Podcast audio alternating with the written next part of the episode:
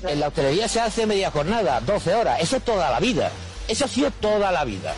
He trabajado muchísimas horas Eh, con unos sueldos de risa. Entonces, oiga, sé de lo que está usted hablando, ¿eh? Vale, vale. Que, eh, vale, de acuerdo. Y usted ha estudiado una carrera para no tener que pasar eso, ¿no es cierto? Hombre, pero bueno, pero bueno. Pero, entonces, ¿qué pasa? ¿Que formo parte del mundo de los Ni pero bueno, ni privilegiados pero malo. y el resto Vamos a, a ver, la hostelería?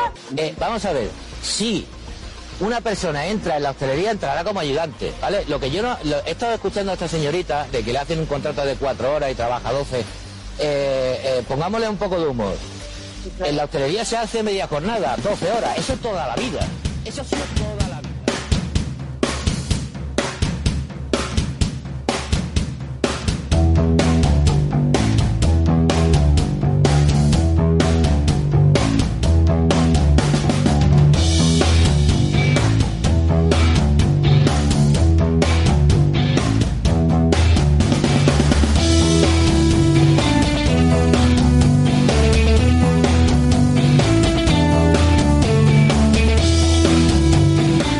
Muy buenas tardes a todos, ya ¿Qué más estamos se nos otra da? vez. ¿Qué más se nos da? este Estamos ¿Qué pasa? otra vez aquí los tres cuñados sufriendo mucho con nuestra torpeza tecnológica. Joder, te voy a matar, tío. Llevo cinco minutos probando volúmenes y lo primero que haces es meter un berraquío ahí. Ah, lo siento. Cade mm, Mal. metiendo berridos. Yo intentando hacer un selfie y cuando llego al, cuando llega el momento del selfie todo el mundo preparado, mi dedo no llega No, no al llega. botón. Tienes mani- manita Es- pequeña. Ha sido desastre. Ha sido un desastre. Esto lo cortas luego, ¿no? Sí, sí, luego lo corto, tranquilo. Pues claro, es que hemos perdido la costumbre porque hace un mes que eh, grabamos el último episodio de los Pero ¿por qué me engañas? engañas, Cade? Digo, qué? vamos a hablar como si estuviéramos en el podcast. Para yo, esto a nuestros oyentes no les tiene por qué importarles, pero para yo coger los, los niveles para que la grabación sea buena. Y Cade hablando, pi, pi, pi, pi, pi, pi, y ahora empieza, esto es en la prueba, y ahora empieza el programa. Buena- Es como cadenas, tronco.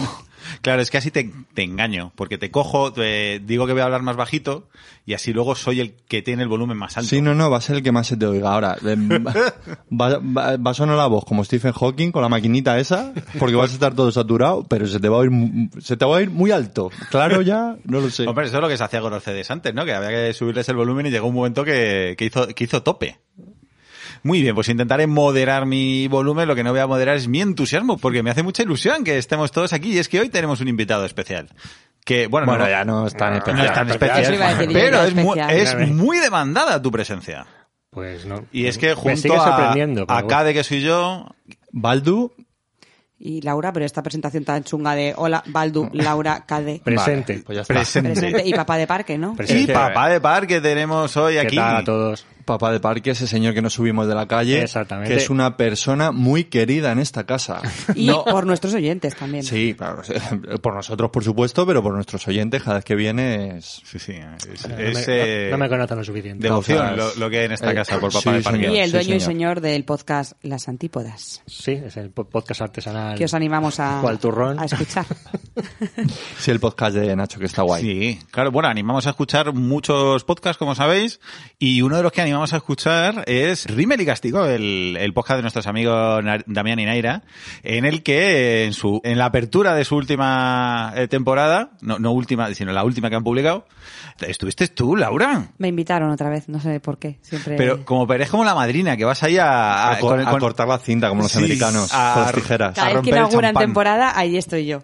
Diciendo que, pues nada, pero, pero ahí estoy yo. ¿Cómo que nada? Ta- Has desvelado Bueno, tengo que decir que esta vez es verdad que me he quedado bastante a gusto. Como, como hoy vengo sin nada, o sea, hoy vengo a este podcast como si me invitaseis, como si me hubieseis ofrecido un chupito en la calle de Santana o Sí, sí. en plan 20, pásate, y yo digo, venga, a ver qué hay. Pues así, me vais a invitar hoy a contenido porque he tenido mucho trabajo, pero me estudié mucho el de Rimen y Castigo. Bueno, dem- demostraste Que que, sí, lo, que que, sí. todo, vamos. Ve, si queréis ver a, a- si queréis oír a Laura documentada al 100%, eh, escuchar el último podcast de Rímel y Castigo. Yo es que sí, lo de documentarme para el salseo es algo que es que no me cuesta, es que me sale, me sale solo. Que te veo perfectamente sentada en la mesa de la tertulia del corazón de Federico Jiménez de los Santos. Madre mía. Que son todos así muy Beatriz Miranda y que son no hay todos día, así. que no hay día que Como no me sea. hable de la tertulia de Jiménez Los Santos, os lo juro, esto es real. ¿Quién está ahora en esa tertulia? Porque ¿y Alaska, Alaska sigue yendo. A veces va. A veces va, Sí, ¿no? sí. Sí, pero hay como tres que son fijos, ¿no? O sea, Si hay un par de fijos y, y, luego y va una cambiando. podría ser tú, Laura. Pero es que el ambiente, a mí lo que me gusta de, de las mañanas de Federico es que son señoras del barrio de Salamanca y por supuesto la señora mayor es el propio Federico comiendo pastas en el, en el Nebraska, hablando de salseo, pero De sa- pero del salseo, del salseo del común de los mortales o salseo elevado. Es decir, ¿hablan de, de Risto y Laura Escanes o hablan de... hablan, de- hablan un poco Hombre, de es, todo. es más eh, Pican- clase alta, ¿no? Eh, ma- ¿Pican, ¿Pican de Lola o pican de Mediaset? Claro. No, bueno, el Lola lo, el Lola lo, vene- lo veneran y, y Mediaset lo odian. O sea, el- Y luego lo que... lo la, que- la- la fábrica de la tele le llama a Federico la, fabri- la fábrica de la trola porque eh, la fábrica de la tele está imputada por eh, organización criminal. Hmm. Que por Hombre, lo visto me- sale el juicio ahora dentro Sí, de sí, poco. Di tú que como el PP aquí no ha pasado nada, o sea que... Y el- ellos son, pues eso, señoras de alta cuna, todo, todo el mundo es un muerto de hambre. O sea, de Tamara Falco para abajo, todo el mundo son muertos de hambre. Yo algún día os tengo que eh, hablar de, de una amiga mía, Natalia, que viene de Estados Unidos, que su familia son los dueños de Lola. ostras. Ya, pero bueno. Hostia, Y- Pero que, Pablo, que tiene- tienes contacto con, con- con- con la realeza. porque- Tiene eh, algunas anécdotas de lo que es realmente ser mm, aristocracia. De O verdad, sea, sí. gente de, de bien. Claro. Gente mejor que nosotros. Es que la tertulia del corazón de Federico es eso, es mirar por un agujerito y ver a, a esas señoras. Sí, pero lo increíble es que Baldu me cuenta todos los días, porque ya digo, todos los días me habla de lo que se ha comentado en la tertulia. Por- porque yo, en, yo Lo- en el gimnasio entreno con las mañanas de si Federico. supiesen que que te ese da hombre, energía. es- Y me estoy ese hombre poniendo como un forzudo toro. que está ahí haciendo pesas, está escuchando la tertulia de tres señoras, madre mía. Pero es que está lo del spinning, maqui- eh, motivándose ahí con el tecno. Y, Y, tú, no y tú, tiene- claro, y tú estás ahí con los insultos de Federico, levantando en press de banca lo que haga falta. No, no, pero ¡Buah! que lo que me dice Baldu es que no sabe de dónde saca la información porque tiene información que no tiene nadie. Me dice, es que Villarejo. Federico, en serio, yo no sé de dónde sacan la información, pero cuentan cosas que no... Yo creo que la información es la misma que tienen todos. Lo que pasa es que como todos los medios tienen una, una línea editorial, se cuidan mucho de qué cosas cuentan y, y cuáles no. Y Federico es que es un... Va a cuchillo, yo creo. Es un outsider. O sea, el tío vale, da igual todo, porque es que arremete contra todo el mundo. Bueno, yo flipé porque el, el documental este de Salvar al Rey, de HBO, que cuentan cosas bastante pues, ba- bastante fuerte. En realidad todo se sabía un poco ya, pero es bastante fuerte. Y lo comenta Federico. Y si queréis ver eh, el documental Salvar al Rey, un anexo, escuchad en Evox, que están colgados en la mañana de Federico, cuando hablan del documental. Porque es lo que dice el documental, que son todos unos mierdas, que nadie tiene ni idea, que son todos unos analfabetos, unos indocumentados. Está muy cabreado porque llaman a, a- entrevistan a Pedro J. Ramírez y a él no ¡Oh! ¡Qué, of- qué afrenta! y empieza a soltar por esa boca. Pero, pero, o sea, que alucinas, ¿eh? Decir, pero madre mía, pero Federi- don Federico, que le van a meter preso. Y, es- y está en el gimnasio diciéndole al monitor, pon más peso, ¡Carga esas máquinas! mete ahí kilos. Sí, sí, o sea, yo me lo gozo con Federico. Es Muy bien. genial. Oye, pues una de las cosas que comentas en, eh, en el Rímel y Castigo, en el último en el que has estado, es la separación de Risto Mejide y, y Laura Escanes. Laura sí, Escáner. hablamos de todas las rupturas, entre ellas la de Risto y Laura. Y- Que por... ci- Uy, perdón, pero es que ya... Es que tengo información de primera mano. Es que Laura Escanes ya tiene pareja. ¡Claro! Con Mick Jagger está. Con... Sí, ¿cómo se llama él? Mick Mr. Jagger. Mr. Mr. Jagger, Jagger. eso. Uy, Mr. me has Jagger. asustado, digo. ¿Qué? Ya ves, ¿Cómo? Es que había un tuit de esta mañana diciendo, joder, enterarme que con el Jagger con el que está Laura Escane no es Mick Jagger, sino que es un youtuber. Ah, Era- vale, vale. era la idea de... Claro, Digo, yo- porque yo pensaba que pensaba- era el, el Jagger, pero el licor. El Jaggermeister. Digo, va de Yayo, en- de Yayo en Yayo y tira porque me toca a de Yayest. Pues a mí ha ha habido una cosa de la separación que me ha resultado llamativa. Por aquí nadie no pierde, no pierde comba Laura, pero tampoco pierde comba Risto. No. Porque Risto se acaba de dar de alta, acaba, ya tiene perfil en una aplicación de citas que se llama Raya. que el, no- el No, nombre, no. el nombre, Podía ser para otra cosa. sí, nadie, es americana, o sea que, pero yo creo que, Ah. que hay, bueno, que ya veréis, porque es una aplicación de zorreo, es el Tinder de los ricos y los famosos.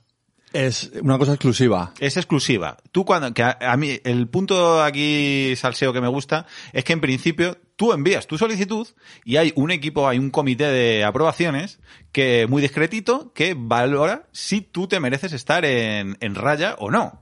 Ujú. Y Risto ya a día de hoy, ¿cuándo se, se, se ha separado de La semana pasada. Sí, Eh. ¿no? hace- Hizo el, comuni- domingo el comunicado. del- el Él se domingo- viene- el se domingo viene del comunicado. anterior, me Se, se parece, Pues vienen sí. cositas, hizo el se vienen cositas la semana pasada. Hombre, ahora entendemos un poquito, perdón por la por el inciso, pero ahora entendemos un poquito ese risto que estaba un poco dolido, ¿no? El se viene comunicado que todo el mundo criticó tanto era porque es que tenía unos cuernos del tamaño de... Y él, y él lo sabía. Hombre, él lo sabía. Hombre, cuando le ponen en el hola precisamente las declaraciones de Tamara y él al lado diciendo mm, La entiendo. empatizo mucho con Tamara, Dice, Eh, Ahora mismo me siento muy identificado con Tamara Falcó. pues claro, ya debía sentirlo desde hace tiempo porque claro, eh, ya tiene cuenta de raya y el comité de, val- de aprobaciones normalmente se tira unos mesecitos antes de darte de darte aprobarte la cuenta de raya. Ajá. O sea que cuando... ¿Cuándo lo pidió, no? ¿Cuándo lo pidió el Risto?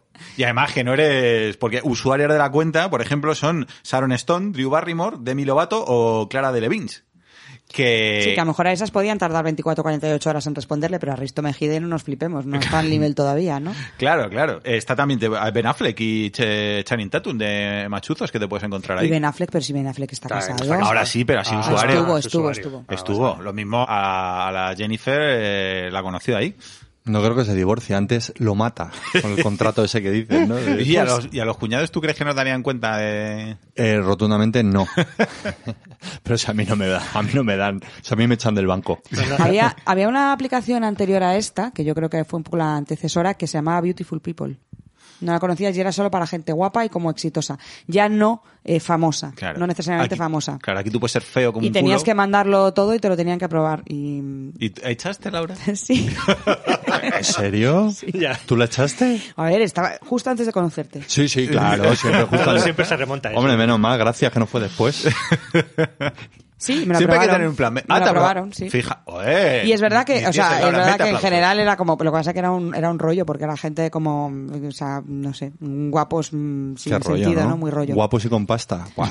No, no, lo de compasta no, sobre todo era guapos, se supone que era gente exitosa, pero lo de compasta, pues a ver. Lo de exitoso es relativo, ¿no? Claro. Sí, claro, nosotros se supone que tenemos un podcast exitoso. Ah, Bueno, pues eres exitoso. claro, pues, es que es el, como decía mi abuela, eres el más guapo del relleno de tu escalera. Cada uno se consuela como quiere, Gade. Por eso digo que, que éxito es, un, es una medida muy pobre. Bueno, chicos, quiero hacer un inciso. Os voy a hacer unas preguntas. Venga. Vamos. Laura, tú estás un sábado por la tarde con tus amigos y ¿qué es lo que más te gusta beber? A ver, todo el mundo sabe que lo que yo bebo siempre es cerveza. Eh, ¿Pero qué cerveza? A ver, yo bebo siempre Mau 5 estrellas. Ah, vale, no insultes a la cerveza. Mau 5 estrellas. Cadenas, tú un sábado por la tarde estás en tu casa, no tienes nada que hacer, ocioso, ¿y cuál es tu actividad favorita? Dios. ¿Cómo que no tengo nada que hacer? Es lo que yo me programo. Mi Mau 5 estrellas y mi partidito de la liga. Nacho, y a ti misma pregunta, sábado por la tarde, estás con tus colegas, estás con tu partidito de fútbol, ¿qué canción, qué música te- es la que te viene a ti arriba? Yo creo que la que mejor viene es la canción de la liga de este año. La Ay, canción nueva de la liga, canción. la canción de la liga de Morat. ¿Qué Morat- me dices? Morat y Mau 5 Estrellas han hecho una canción como himno de la liga y es un pepinazo. vida es corta, yo te tengo a ti. Pero no me importa si la vida es corta, yo te tengo a ti. Pero no me importa si la vida es corta, yo te tengo a ti. Desde que te di mi vida, te Seguro que recuerdas exactamente con quién estabas en cada uno de los partidos que ha jugado tu equipo en esta temporada. Porque ese tipo de momentos y emociones, ya sean celebraciones o derrotas, son mejores compartidos. Este año hay muchas competiciones, pero sobre todo tendremos grandes encuentros con las personas que más queremos. Porque el fútbol va más allá de ganar o perder y encontrarnos es el único partido que ganamos siempre. Disfrútalos con Mau 5 estrellas. La vida es más vida cuando nos encontramos. Y recordad, el no seáis brutos, Mau recomienda el consumo responsable. Sí, no, no lo hagáis como Baldo, ¿eh? Como, como Baldo no consumáis. Habla, con- habla por experiencia. Bueno, más cositas. Eh, bueno, les recordáis, queridos oyentes, que estuvimos hablando sobre el documental magnífico de Nacho Cano en Netflix, Making Molinche. Making Malinche, el nada. e- Pero se llama así Making Malinche. Yes, el nada megalómano documental sobre Nacho Cano. Pues, pues, una vez que hablamos sobre el documental, el siguiente paso, por supuesto, fue ir al estreno de Malinche, ir a verlo. Invitados. Hombre, como Bueno, debe eso ser, como debe no- ser. No hacía falta que lo dijeras tú. Pero no nos invitó a Nacho Cano, ¿eh? ¿Te imaginas? O, o yo nuestro podcast, que lo Es verdad. pusimos como los perros, y decidió que nos iba a invitar. Para ver si Para que cambiamos cambiásemos de opinión. Vale, claro, claro. Yo eh, voy a convenceros con la mejor manera que sé, y es poniendo dinero encima de la mesa. Venid a verlo. Pues, pues tuvimos la suerte de que un amiguete que había participado en la música y, y nos invitó. Y fuimos a verlo. Y, pues, Y- es que no sé por dónde empezar. A ver, eh, ¿qué sensación se os quedó cuando, sa- cuando salisteis? Va- Vamos a a explicar un poco Primero la, cuando la- entramos, la ¿no? experiencia, ¿no? Porque- Eh, claro, sí. pues entonces sí sabes por dónde empezar. Sí. No me hagas... eh, Eso es. A ver, nosotros entramos primero que íbamos a una sesión a las cinco y media de la tarde, cosa que es un poco rara. Han cambiado, perdona, porque iban a hacer, el proyecto inicial es que iban a hacer una pirámide azteca o Mm. maya o lo que fuera en, en el pleno barrio de Hortaleza, en Madrid. Y los vecinos, por lo que fuera, Dijeron decidieron que que, que no. Que preferían que No, una, porque- una parcela de uso público tuviera un uso público, no un uso privado. Sí, pues No, los y porque vecinos- además en este afán de recreación que tiene Nacho Cano, lo mismo cogía a, a los vecinos de esclavos para esclavos. construir la pirámide. Y los tiraba por las pirámides para... Por ahí para abajo. Claro. Sacrificaba. Pues al final salió mal el plan. ¿Y qué han decidido? Plan B. Han pasado de una pirámide a una carpa, una puta carpa. Ah, es una carpa. Es una carpa, Yo creí que era pero- una, una nave de estas del IFEMA. No, no, que va, una carpa ahí en el E IFEMA. No, pero a ver, es una carpa unida a una nave, Baldu. Bueno, una carpa. O sea, la carpa viene a ser el bar y luego después creo que es la nave que con un, es- con Ah, un vale, escenario vale. gigante. Eso no da para carpa. ¿Tú has, tú has visto cómo Todo- era? todo lo que había ¿Tú dentro. has visto las carpas que hay por ahí? Qué poco circo en el, tienes, en el hija. lago, la casa campo, las carpas. que hay. Las carpas Bueno. koi. Eh, eh, os encontráis allí en eh, eh, ese primer contacto con, con el universo malinche. Entras y a lo primero que entras es lo que ellos, llam- ellos llaman la cantina, que es un espacio gigante y que hay, hay para comer tacos, obviamente, comida mexicana, bebidas, tal, sea, lo Sí, que- está todo además eh, decorado ahí muy guay. Muy bien. con Eh, fotocoles. Lo primero es un bar, ¿no? O sea, que, que Sí. bien, ya Sí. va la... eh, Ahí empezó bien la cosa. ahí empieza- Sí, el bar con su zona de, de, de que venden cositas, de camisetas, sí, de una zona de merchandising eh, tote bastante bags. grande, sí.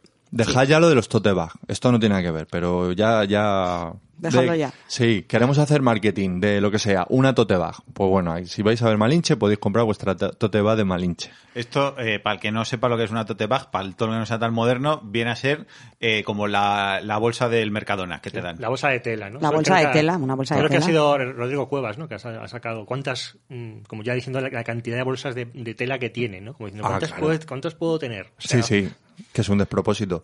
Bueno, pues pasas por este espacio y entras a la, a la- al escenario. Y a ver, por resumir un poco. Sí, porque si no, no vamos a acabar nunca. El escenario, la escenografía en general, la producción es una superproducción y tú llegas ahí, te sientas, te dan una careta.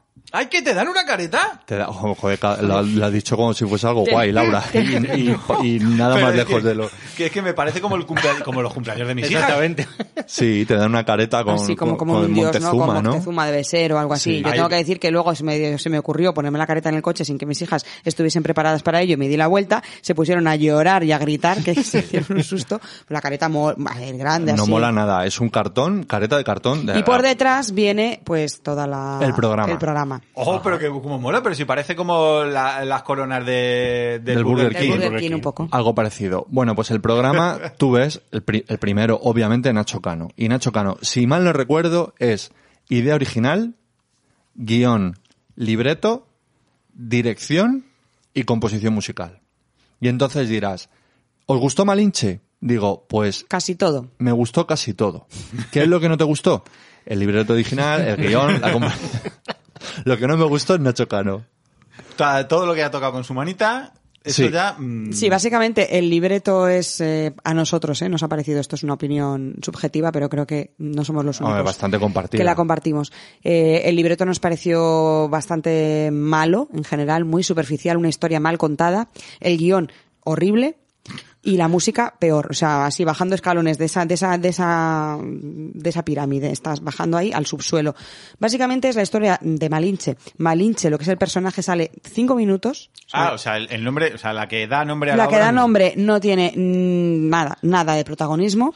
El protagonista es un cura gay que hace bromas mm, que podrían estar ahora mismo en, ¿cómo, cómo lo llamas tú? Copacabana, ¿no? ¿Cómo se llama? Ah, en la cubana. En la cubana, eso. Hacen chistes, es que esto es real, año 2022, hacen chistes de mariquitas. Sí. De los de- Se agacha y me- se cae. ¡Ay, cuidado! ¡Cuidado! ¿Dónde lo metes? ¡Cuidado! ¿Dónde me la metes? ¿Dónde la metes? Y todo el Ay. mundo riéndose y es que va como, con por un favor. palo y el que y los que están ahí por el culo no, por el culo no, cosas así, y dices tú, o sea, Madre mía. sí, sí, sí, o sea, esto es real. No has colaborado Arevalo en el, en el guión. Podría, Hay- podría. hay un pepino. Y es una mezcla, por momentos es súper infantil, naif, chungo, por momentos quieren darle una epicidad que no consiguen el resultado, y es, es un disparate. Y luego no, se hemos en- hablado de la música, que es un musical. No se, sí, no se entiende bien la obra, son tres horas lo que dura, Madre mía. con una empieza. pausita de, de media horita, entre medias, eso se hace insoportable. Y para tres horas, mm, nosotros creemos que son tres o cuatro canciones. Las mismas en, o- en bucle, a veces modificando alguna letra, pero cuatro canciones. O sea, un- o sea, cuatro horas, tres horas de, de- de espectáculo con cuatro canciones se hace muy duro. Teniendo en cuenta que además. Nacho Cano en su eh, ejercicio de, de golatría dijo, yo como las grandes óperas voy a poner la letra para que todo el mundo pueda leerla y pueda entender la magnificencia de mi obra. Claro, claro. Y ahora tú, te- tú estás escuchando esa música y estás viendo que la letra no encaja. O sea, no ha hecho el ejercicio Ni- ni- de, ni de- cuela. de- Sí, pero un poco bueno, de- eso- de eso es- métrica, ¿no? O sea, no encaja. Eso ya lo habíamos Característica descubierto. de ya Mecano. lo habíamos descubierto en Mecano desde hace mucho tiempo, es verdad pero en este caso es muy flagrante y es muy incómodo. Yo, que a mí estas cosas me ponen muy nerviosa, lo leía y veía que estaba obligando a, a la- a- a las palabras a, a- a- a ser pronunciadas con otra entonación y con otra acentuación. Entonces, en vez de decir comunicación, tiene que decir comunicación.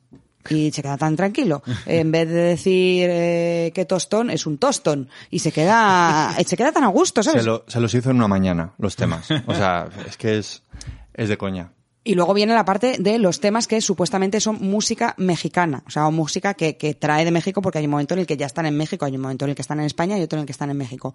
Bueno, la música mexicana, aparte de que la canción viene a ser México Mágico Centro del Universo, que esa es la que hemos oído todos, México, mágico, mágico, mágico, mágico, México. Y aquí mete lo que quieras. bueno, pues entre medias, o sea, Coge las instrucciones del champú. También vale. También Lava vale. fuertemente después del Sí, pero hay un, aclarado. momento, hay un momento en el que empieza a decir palabras que son puramente mexicanas. Entonces, en, en la misma canción tienes tacos, mariachis, pero así todo suelto, ¿no? Como tacos, mariachis, eh, Rancheras, sombreros mexicanos. Palabras random mexicanas ahí en, Pero en un Ha- sinsentido. Ah, Hablando del- en el siglo XVI, Claro, eso Ah, te va a ¿vale? decir, es que está Claro, hablando de- claro. no está hablando de México actual, está hablando de la, de la época Sí, azteca. no dice Sí, tacos, sí. pero sí que dice mariachis, lo juro. O sea, Sí, tacos sí, no lo dice, fuerte. pero mariachis sí. Y no nos acordamos de la mitad de las palabras, que es como, pero tío, o sea, de verdad.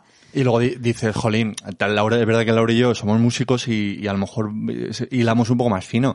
Pero decir, joder, una referencia a la música mexicana, yo qué sé, un, un instrumento, aunque sea, una, un, nada, nada. Una flauta de indígena. Pues alguna Claro, movida tú, así, claro, en, el, en el o- documental tú ves que él se va a Perú, que no a México, pero bueno, se va a Perú a buscar sonidos de pájaros, ¿no? Porque quiere jarras, emular jarras silbadoras. las jarras silbadoras. Entonces ves en el documental a ese Nacho Cano ahí con todos los pelos al viento en medio de una montaña con un señor peruano con las jarras silbadoras, escuchando, y este es el sonido de este pájaro, y este De- es otro. este es el jaguar. Y dices, joder, cómo se lo ha currado, ¿no? Pues luego llegas al espectáculo Y y, nada. lo que estás escuchando es tacos mariachis, México mágico. eh, Mucho, Madre mía. mucho figurante con yembes, que el yembes es un, un instrumento africano y es como, pero, pero, pero, pero, esto que, esto que... Es toda una lección de historia, como la película esa de los Simpsons. Sí, ¿no? sí.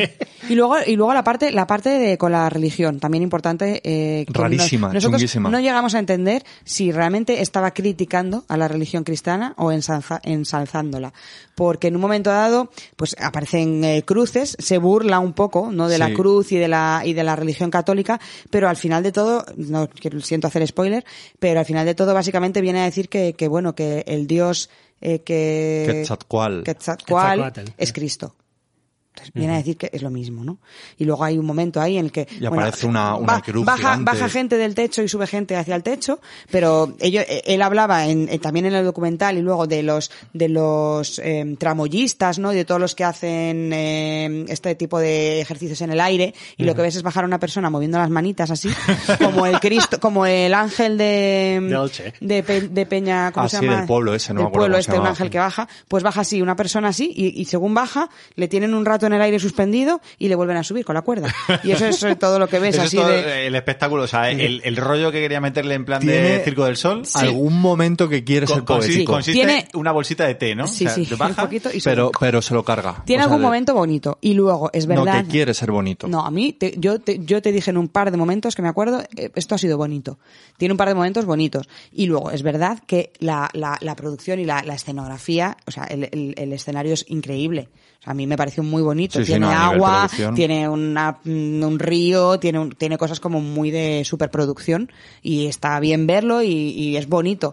Pero ya te digo, lo estropea mm, la- las canciones que son horribles y muy de Disney. O- No nos olvidemos del clink clon, clink clon. Clink, clon, clink, clon, clink, clon. Esto a los que hayáis ido os sonará muchísimo y a los que no, Joder, si la- alguna vez la vais, cantan 12 veces. La Además, cantan no 12 durante. veces y es como si fuese el, el- la Bella y la Bestia, el, ju- las tacitas hablando, pues es lo mismo. Hombre, Laura, lo que tienen los musicales también. Que no. Bueno, que lo que- vamos a ver, lo que compra el dinero, bien. Mm. Y lo que no se compra con dinero, mal. Exactamente. Eso es. Sí. Buen resumen. Buen resumen, sí, sí, Nacho. Si es que... Ahora hay que ver si triunfa o si no, porque puede petarlo. O sea, lo- antes lo hablamos por el grupo. O sea, la idea para que pete una superproducción así, para que tenga éxito, es traerse a gente de fuera de Madrid a, a que lo vean. El típico pack que Sí. se hace Sí, con que- el Rey sí, León. Que te, echan el- que te echas el fin de. Sí. Vienes a Madrid para ver el Rey León y te echas el fin de. Por Sí lo que hay, mismo, un- pero hay pa- malinche. hay paquetes Sí, sí, ya sí, de, sí. de viajes, Sí, de y- hotel y entradas para el Rey León, por lo mismo con Malinche. Y yo creo que la prueba para saber si te va a gustar o no es, tenéis que ver el documental. Si con el documental decís, "Mm, me han dado ganas de verlo, os va a gustar. Sí. Si con el documental te partes y te mandan ganas de verlo para en plan mal, pues ya sabes. Ya sabes lo que te vas a encontrar. Claro, Eh, es Pero que el yo- documental te da un poco una pista de por dónde va. Laura y yo lo estábamos viendo, estábamos flipando y diciendo, es que lo peor, que lo mismo a mis tías les mola. Ya. Que seguramente les mole. Entonces, lo, lo hablamos Laura y yo, dice, es la mejor prueba. Te ves el documental. Si, ah, si no des- lo quitas o te partes Si no el te ha culo salido de- una alerta de qué es esto, Mm, Pues te va posiblemente a te, gustar. mole. Si dices, joder, Nacho Cano, como lo está petando, qué, qué, qué de acas, que te va a gustar. 80 euros bien invertidos, cada entrada. Muy bien, ¿eh? Bueno, Pero mira, por lo menos de las pocas veces que un public reportaje eh, es honesto. Sí, sí, sí, súper honesto. Luego acaba, acaba el musical, ahí ha sido muy inteligente Nacho Cano, que en lo, en la, cuando sale a saludar todo, todo el elenco y tal, y empiezan a, a cantarse sin sentido temas de Mecano. que es la parte que más Mola. le gusta a todo, a mí Hombre, Laura que Laura es, es fan de Mecano. Sí, a mí me gustaba Mecano. Yo, lo- lo- pero y ese último momento son 10 minutos que dije, "Pues es que tú hubieses hecho esto y triunfas. Si es que no, ¿para qué lo otro, no? Que se hacen ahí un popurrí de temas de Mecano y, a- y sale todo el mundo encantado. Pero dices, joder, los 10 últimos minutos te lo ha gozado, pero te olvidas de las otras 3 horas que te has metido un bodriaco. Y bueno, yo creo que aquí terminamos la cuña publicitaria, ¿no? ¿Te imaginas que para el próximo podcast Los patrocinados. el musical Nacho Cano ya me dice, oye, Oye, que- que me Mau- ha encantado la cuña publicitaria. Que Que, lo- Mau- que yo Mau, lo- que Mau yo lo dice hago. que no, pero que, que Nacho Cano que, que os que, quiere. que publicite Malinche, buah. Lo hacemos y la semana que viene estamos hablando de Malinche, pero vamos, Yo, por dinero, Hombre, 20 pavos Lo es caga nuestra mal. frase. vamos, vamos. Vamos, 20 pavos o 20 pavos. Te vendo Malinche que te crees que vas a ver la quinta de Males. Muy bien. Vamos a pasar a nuestras seccioncitas habituales. L- Yo, me, me preguntas a mí que me sí. está señalando con el dedo. Sí, ahí, era- desde era lejos. más- Va a ser que sí. Antes de darte paso, quería preguntarte. Eh, pues a ver, sí, tengo, voy a responder a una petición de oyentes Hombre. y también voy avisando de que es posible que la sección muera pronto. ¿Por qué? Porque creo que es bueno cambiar. O Ah, sea, estamos bueno. a principio de temporada y estoy pensando en otras ideas de secciones, entonces... Ah, o sea, tienes ideas. Sí, tengo ideas, Ah, vale, tengo vale, ideas, vale. pero hoy no me ha dado tiempo a hacer mis ideas, entonces voy a seguir un poco con patatas traigo, pero bueno. Vale, pues escuchemos por posiblemente la última vez la sintonía. Bueno, pues hoy nos ha pedido, me ha pedido A mí, a mí. ¿A quién? No ¿A ti digo. qué contestas? los focos a mi Hombre, dice, persona. dice Laura, por favor. mm, No, pues- Ese foco a, mi mi persona. Ese foco a mi persona. Dijo Nacho Nos lo ha pedido Cano. Hojaldre. Es un nombre que me encanta, así como que mm, me gusta el nombre Hojaldre. sí, porque es como dulce y ofensivo a la vez. Sí, es Sí. Hojaldre, es ofensivo y, y es Sí, gordito. ¿no? Se hojaldre llena la- es una palabra polisémica. Bueno, eh, Ojaldre nos me preguntaba que, que si podía explicar el, el origen de pegar la hebra, que él no tenía ni idea de qué significaba. A mí estaba dudando de si hacerlo o no, porque para mí de toda la vida pegar, pegar la, he- la hebra tengo clarísimo lo que significa y creo que todos aquí también, ¿no? Eh, explícalo. Lo voy a explicar, pero que, pero que bueno, él dice que lo leyó eh, leyendo a Lorca y que alucinó eh, del significado de pegar la hebra. Eh, pero bueno. Pegar eh, la hebra es darle la chapa a alguien, ¿no? Pegar la hebra es, de- es dar la chapa. Es eh, prolongar, mm, de hecho, más de la cuenta una, Una conversación. conversación, sí. Pegar la hebra es me está pegando la hebra. Y bueno, pues él nos pide el origen y yo he buscado el origen, he sido, he sido buena. Eh, como sabéis, una hebra es esa porción de hilo, ¿no? Metida en un ojo de, que metemos en el ojo de la aguja que empleamos para coser.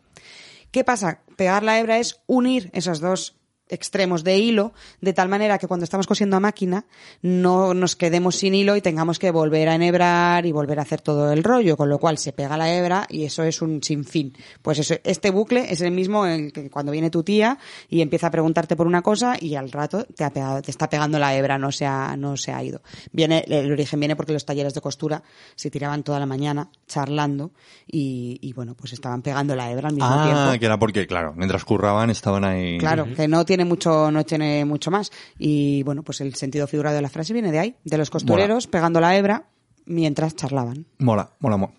Así que Sí, y- y nada, hojaldre, además hojaldrito, espero que te haya gustado. Que mola porque también me imagino que el concepto vendrá porque claro, el hilo no se, no se, cue- no se corta nunca. Claro, porque de hecho hay una Igual que- expresión. que no se calla, no te callas Bueno, es nunca. que de hecho hay una expresión que se llama cortar la hebra. Cortar la hebra significa acabar una conversación abruptamente. Esa no la había oído yo. ¿Ves? Pues, Lo de pe- Ah. pegar la hebra sí, pero cortar la hebra no. Cortar la hebra es acabar abruptamente o de manera. Posiblemente una Laura se conversación. lo acabe de inventar, pero Que no, que no, que, que joder, qué mal, que No, poca que viene en confianza. internet. Que viene en internet. Lo he Lo he visto en leído, Google. eh. Y pues el otro día me encontré, por cierto, eh, para lo meto en tu sección, con una expresión que, que me ha dado mucha, bueno, no, es una expresión que todo el mundo conocemos, que me ha dado mucha pena lo bajo que ha caído, que es el, o sea, el concepto de majo y maja, que ahora literalmente se utiliza para decir que alguien es feo. así. ¿eh?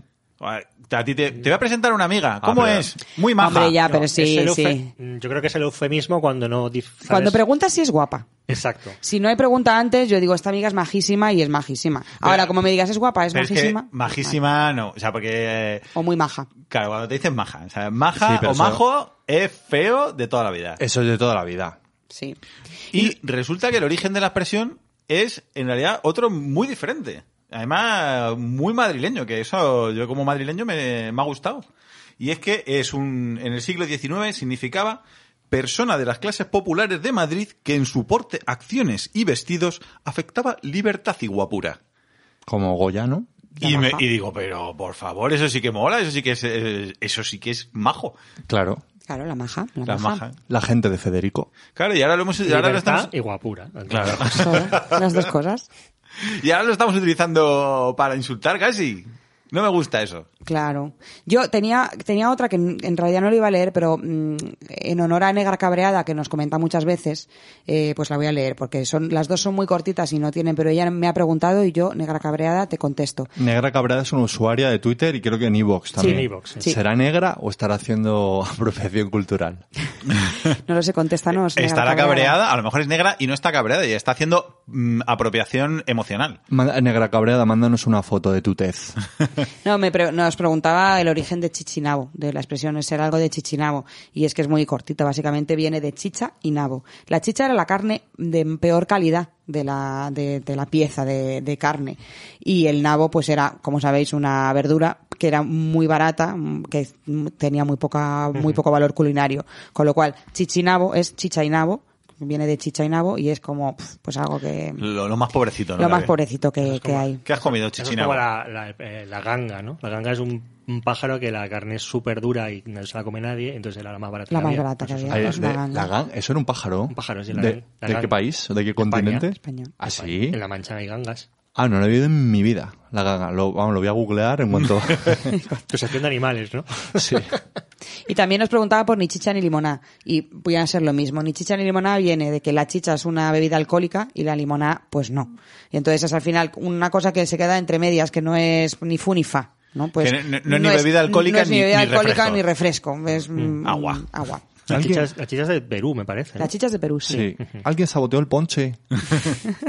Hala, ya está.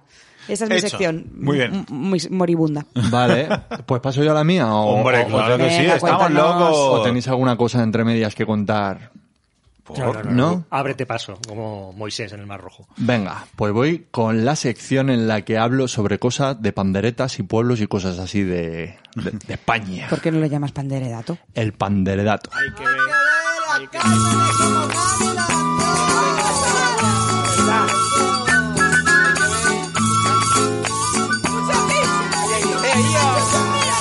Tengo mucha molla, entonces no sé si haceros el cuento largo o haceros el cuento corto. Bueno, tú, tú empieza con el cuento. Me han mirado Pues mis compañeros ahí de manera inquisitiva. Ha- Haz el cuento corto porque te enrollas mucho. Vale, bueno, eh, me- me- si veis que me mola, me hacéis gestitos como de que os está gustando y si no, y si no acorto. Y si no, Y, vale. y esto, chicos, lo que tenéis que hacer siempre, preguntar. Vale, pues os voy a hablar, luego entenderéis por qué, porque he dicho que hablo de cosas de la pandereta de España y luego, luego sabréis por qué lo estoy diciendo. Vengo a hablaros sobre el bolero de Ravel.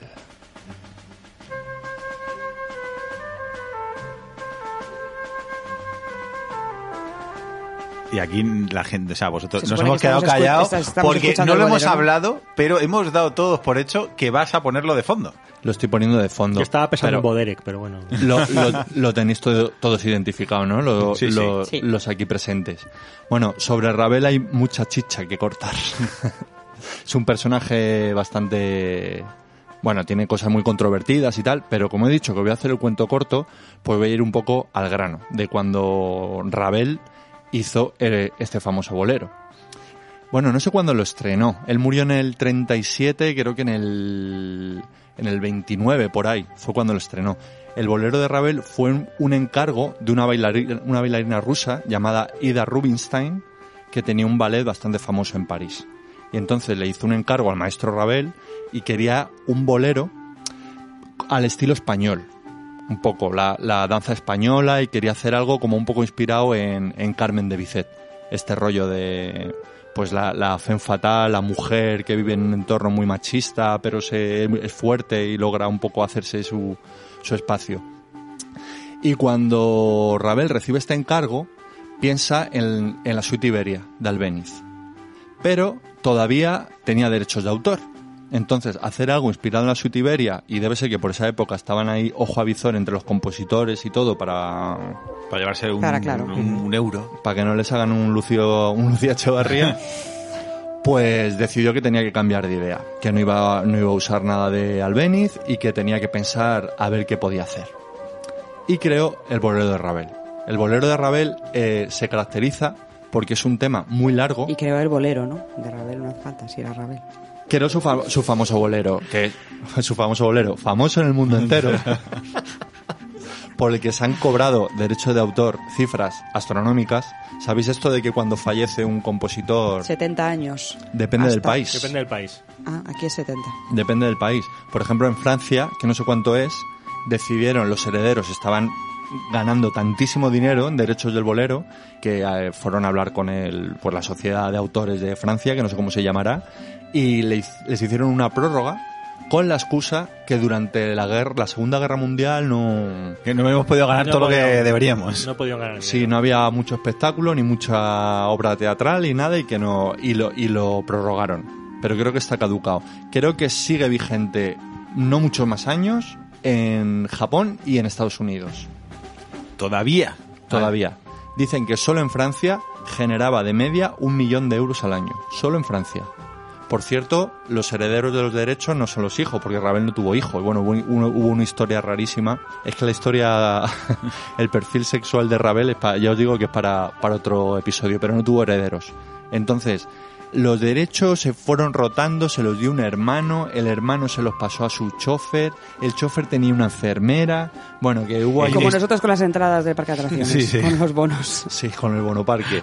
Bueno, el caso es que a día de hoy los derechos del Boreo de Ravel los tiene una sociedad que está en, una, en un paraíso fiscal. Pues eso no perdonan.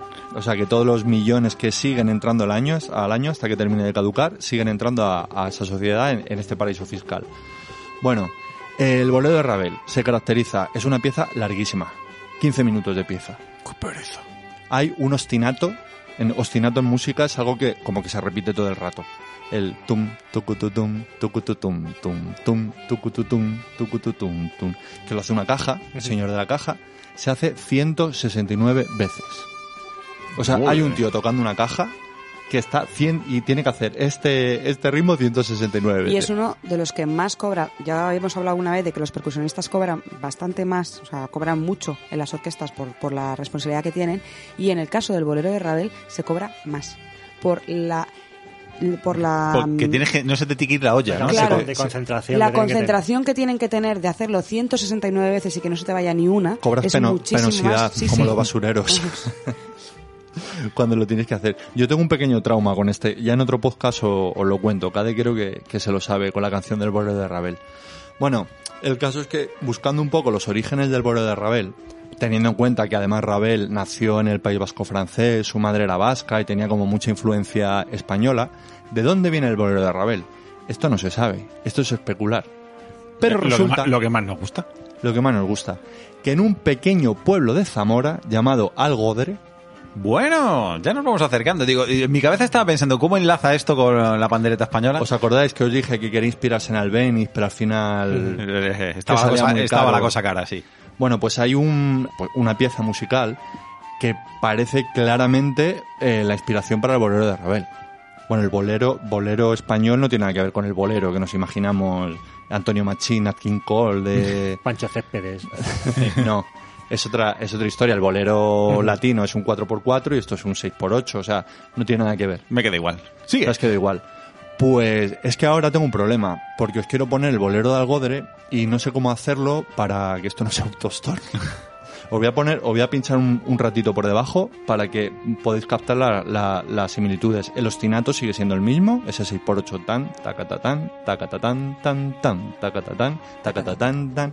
Y la gracia de tanto en el boreo de Ravel como en el de Algodre, en el de Algodre, que es muy minimalista. En realidad es todo el rato la misma melodía, el mismo ritmo, va cambiando un poquito la armonía hacia el final, pero lo que, lo que ocurre, aparte de que es súper pegadiza, es que se van incorporando instrumentos. Entonces empieza de una manera muy sencilla y acaba petando eso.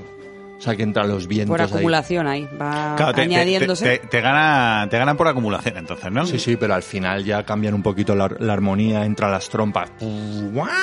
Hacen unas cosas loquísimas. Te ganan de, gobi- de agobio. Sí, no, no, es, es precioso ahora, 15 minutos de tema. O sea, es una, es una puta locura. Y bueno, esto ya lo dejo un poco para que cada uno... Ah, porque claro, o sea, aquí el, el dato importante es que tú un poco te has sacado de, de a la huevada esta, este enlace.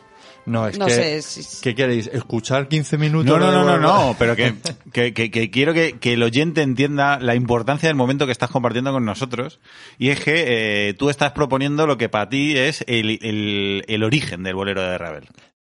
Lo que para, para mí no, esto no se puede saber. Es, de hecho, el bolero de Algodre no es de Algodre necesariamente. Esto es, bueno, sigo, es que os he dicho que os iba a hacer cuento corto, os lo estoy haciendo corto, ¿eh? es todo para un podcast. Madre mía. Esto tiene clara inspiración árabe. Pues de cuando los árabes estuvieron por, por Castilla-León y por ahí, y el bolero de Algodre se cantaba por muchas zonas, pero se llama, el de- se llama propiamente de Algodre porque al final, después de estar investigando, creo que fue la sección femenina de, de la franja. Sí, de la doña Pilar Primo de Rivera. La que lo archivó. Y fue en Algodre donde un señor le, se la cantó y por eso se quedó como bol- bolero de Algodre. El que baile bolero, tenga cuidado, ay, ay, ay.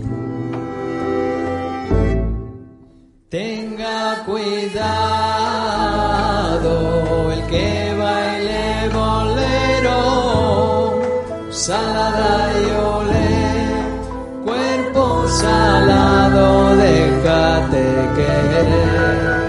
El que baile bolero, tenga cuidado, ay, ay, ay.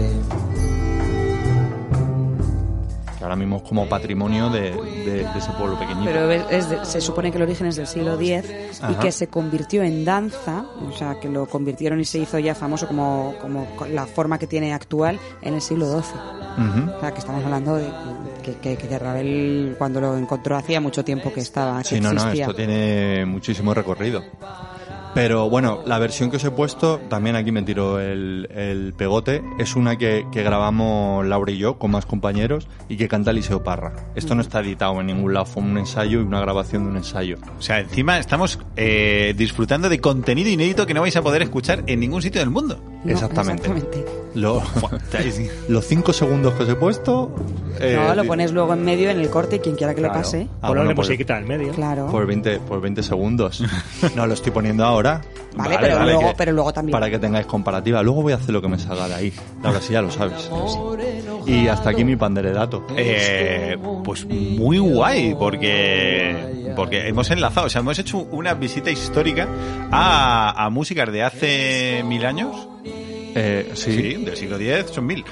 Del, Sí, sí, die- del 10 al exact- 20 hay mil. Exactamente.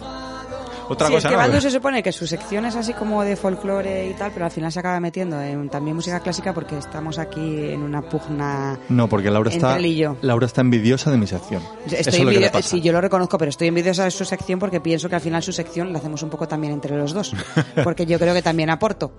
Sí, claro, Eh, pero que- créditos. Otra, que- otra vez ese foco a mi persona. Laura, tu sección es un poco caca y la mía mola mucho. O sea, que no pasa nada, se reconoce. Sí, está bien, ya. pero deja de utilizar Y cosas ya que está. estoy- de, de- de secciones de otros, porque yo ya te he dicho que si voy a hacer una sección de música, música, y tú estás metiendo el bolero Que de está- Ravel. estás haciendo spoilers, No Laura. lo sé, es que no lo sé, no lo tengo claro. An- bueno, ya Ah, mira, veremos, venga. tú y Cade andáis como pollo sin cabeza en cuanto a las secciones. Os lo tengo que decir, alguien tenía que decirlo y se dijo. Cade 3, una. Y una tú la ide- sección tienes una super sección que te rellenamos muchas otras personas, que no solo tú. Eh, te estás flipando, pero Vale, bueno. pero este podcast siempre ha sido vasos comunicantes. Yo creo que os he dado información a los tres para en algún momento dado para la sección, o sea que tampoco pasa nada, ¿no? Sí, pero es que mi esto? mujer es muy competitiva. Ah, bueno, ¿Qué le eso- eso pasa? es otro. Ahora va Eso a ya, ser, tú te apañas. ¿Quieres hacer el panderedato de la sección de Laura? Pues no, eso no, va a ocurrir. Bueno, sigamos. venga. Sigamos. Despídete con, con la se- sintonía.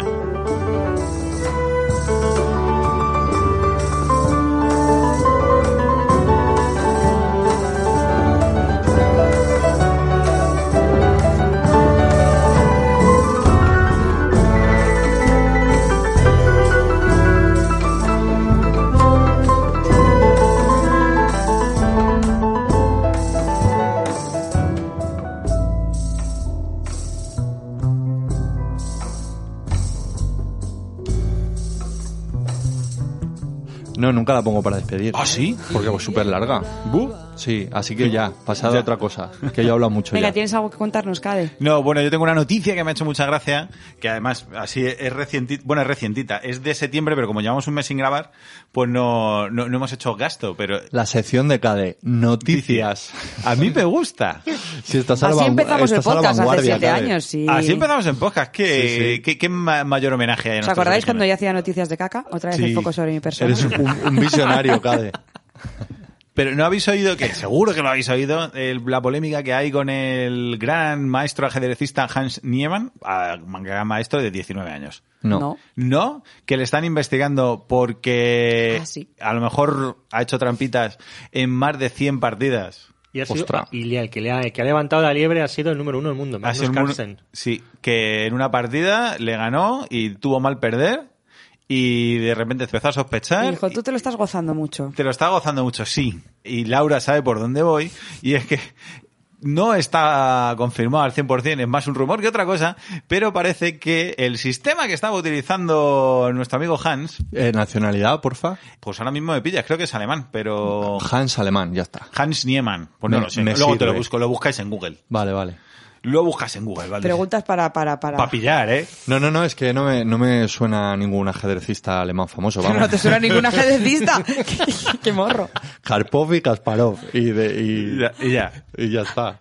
Karpov, con vosotros eh, es que con vosotros era diferente. Y eh, Bobby Fischer. Y vos- Sí, sí, Spas, Spassky, hay muchos buenos. Es que- A ver, yo he dicho tres. Tres, no está Ala. Por 100 pesetas. Pues eh, el sistema que se rumorea que estaba utilizando a Hans era meterse un mm, plug anal eh, Bluetooth. Esto es lo típico de las parejas que te lo mandas por... Eh, no, es- no es nada típico, cadenas. No sigas por ahí. No sé, para mí es típico. Pues hay unos eh, artefactos sexuales de alta tecnología que, lo- que, pues yo que sé, bolas chinas y cosas así, que van conectadas por Bluetooth y entonces vibran. Le puedes hacer que te, tu pareja que tiene como el control, Ah, lo lo, del mando. del mandito, que puede hacer Sí. que vibre. Ay, Richard Gere si hubiera conocido esto, no, se hubiera- no se hubiera metido la rata. Pues- la reina urbana de Claro. Richard Gere. Con Alejandro Sanz también, yo lo he Sí, leído sí, sí, yo, todo, lo- yo lo he oído mismo. con Richard Gere. Todos. Pues tienen un vi- pues es, se supone, bueno, la leyenda dice que Hans Niemann tenía un vibrador anal que le iba vibrando las jugadas. Pues claro, iba me- había un amiguito suyo que iba metiendo todo en un superordenador. Pero ca- cadena, que, que te vibre las jugadas. Es Claro, que yo, yo en Morse, dicen. Sí, en Morse. En Morse, vale. Es que yo eh, he leído el artículo por encima y, y claro, es que parece ahora, hay un, un último giro que no sé si sabes del tema, que es que parece que se cree que también se estaba utilizando en los circuitos de póker profesionales. El- este sistema. Mm. Claro, en el póker yo puedo entender que hay alguien que esté viendo la partida y le Le dice, está y- mandando y, cuando el la tío info. dice veo no veo o cuando vas a, no sé cómo no sé qué se dice Claro, en dices, póker. ves, ves es una vibración, no ves, dos. Dos vibraciones. Claro, porque yo en el, claro, yo decía, vale, ahí lo puedo entender, es mucho más rápido el, el- el chivarle a alguien una jugada de póker, en plan, no vayas, no... Ajá, eh, apuesta todo. Es un farol, tal, no sé qué, vale, pero es que en ajedrez, es que es como que va a coger a la reina y de repente hace... y dice, ah, no, no, no, no, no voy a mover a- reina no, reina no. Eh, claro, Claro es- o sea, es. es que dicen que es con Morse, joder. 6B a, a, Sí. a- juego de ajedrez en mi vida. A Me- me 5A. ima- Me, imagino que tendrían un código secreto. Claro, o algo claro, es que a así. mí lo que me flipa es cómo, cómo traduces unas vibraciones de tu ano en una jugada. Bueno, a este, de- claro, de, a este ya le han ofrecido, no sé quién, un millón de euros por participar en el siguiente, en un- un torneo desnudo. Ah, bueno, pero si eso va introducido, Claro, ahí. introducido. Claro, eso, pero bueno. Ah, es- Eso me han dicho en el trabajo, pero eso va por dentro. Digo, yo, hombre, pero a lo mejor hay que dejar el cordelito Claro, porque Para para, para la señal sacarlo, del wifi. claro, eh. Para que, para que te llegue la señal del Bluetooth. La antena. Claro, yo creo que sí. Yo creo que, primero, si lo está haciendo, se merece la victoria solo por el compromiso, de tener que ir por ahí con... Solo por la idea. Solo por la idea, de tener que ir ahí con el chimbecito en el culo. Y segundo, que a mí me parece que, que bueno, que ya puestos estaría guay como para la vida. O sea, que, por ejemplo, el móvil te está escuchando todo el rato, pues que la, inte- en vez de un superordenador que haga jugada de ajedrez, pues mm, los, eh, la inteligencia artificial de Google que te vaya abusando a lo mejor de que la, la estás cagando, yo qué sé. Lo vamos a llamar el pálpito. o- pálpito. O, el sentido arácnido. En sentido an- anal, anal- analírido, no sé. A mí, a mí me parece una, una, vers- una versión más de la, de la cultura del esfuerzo. Claro. Exactamente. Mm, Soy Rafa Nadal, me duermo un pie para poder jugar. Pues yo soy capaz de meterme una cosa por el culo que me vibre para ganar, ser el mejor jugador del Y mundo de has ajedrez. dicho, Cade, que le han pillado, le ha pillado un oponente por la actitud. Eh, No, Es- le han explícate. pillado. No, porque. No, a ver, si quieres si quiere la explicación real, le han pillado porque tiene 18 o 9 años, lleva ganando un montón de partidas ahí como un, coe- como un cobete. Eh, ya le habían pillado haciendo cham- eh, trampas en eh, los torneos online de chess.com y han empezado a analizar por ordenador sus jugadas y han detectado patrones que solo podría hacer una máquina, como yo que sé, 30 jugadas seguidas que el chaval ha elegido el movimiento perfecto. En plan de eso no lo hace un humano. Así como los software estos que hay, ¿no? Que Claro, no- que es el ganan, rollo ¿no? de. ¿Cómo de, se llamaba la que jugó contra Kasparov? Blue. eh, Blue- Deep Blue. Deep Blue, esa. Como Eh, el tiburón. Pues entonces eh, es como huele a culo, literalmente. Hmm. Le han, le han dicho. Y como han deducido, porque es un poco fantástico. No, bueno, ahí han empezado a, a- A especular. a especular sobre Se dice cómo. que se pensaba que a la vez que jugaba por internet, eso, esto es las online, que eran más fáciles. Tenía otra pantalla en su ordenador en la que consultaba un programa de ajedrez que calcula millones de jugadas por segundo. Eso Sí, ya y- se y explicó, esa la- sí, y esa las ha es- reconocido. Y esa las ha reconocido, claro. La historia es que él ha reconocido que entre los 12 y los 16 años que jugaba por internet ganó haciendo trampas. Ah. Mm. Y ahora ha sido él, o- Elon Musk, el que ha sido el que ha soltado un poco, el que empieza a hablar de las trampas de este con, con Sí, el porque el aparatito. Elon Musk no se pierde una. Claro. Y lo más, hace su fortuna con el palpito también. Sí.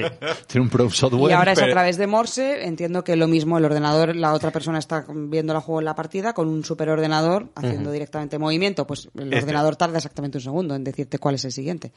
Y No, el claro. ordenador no tarda en calcularlo. Y hace. prrrr. Que tiene el- y el- por mola jugar con Gustirrinin. Tiene la próstata como un culturista, vamos. de-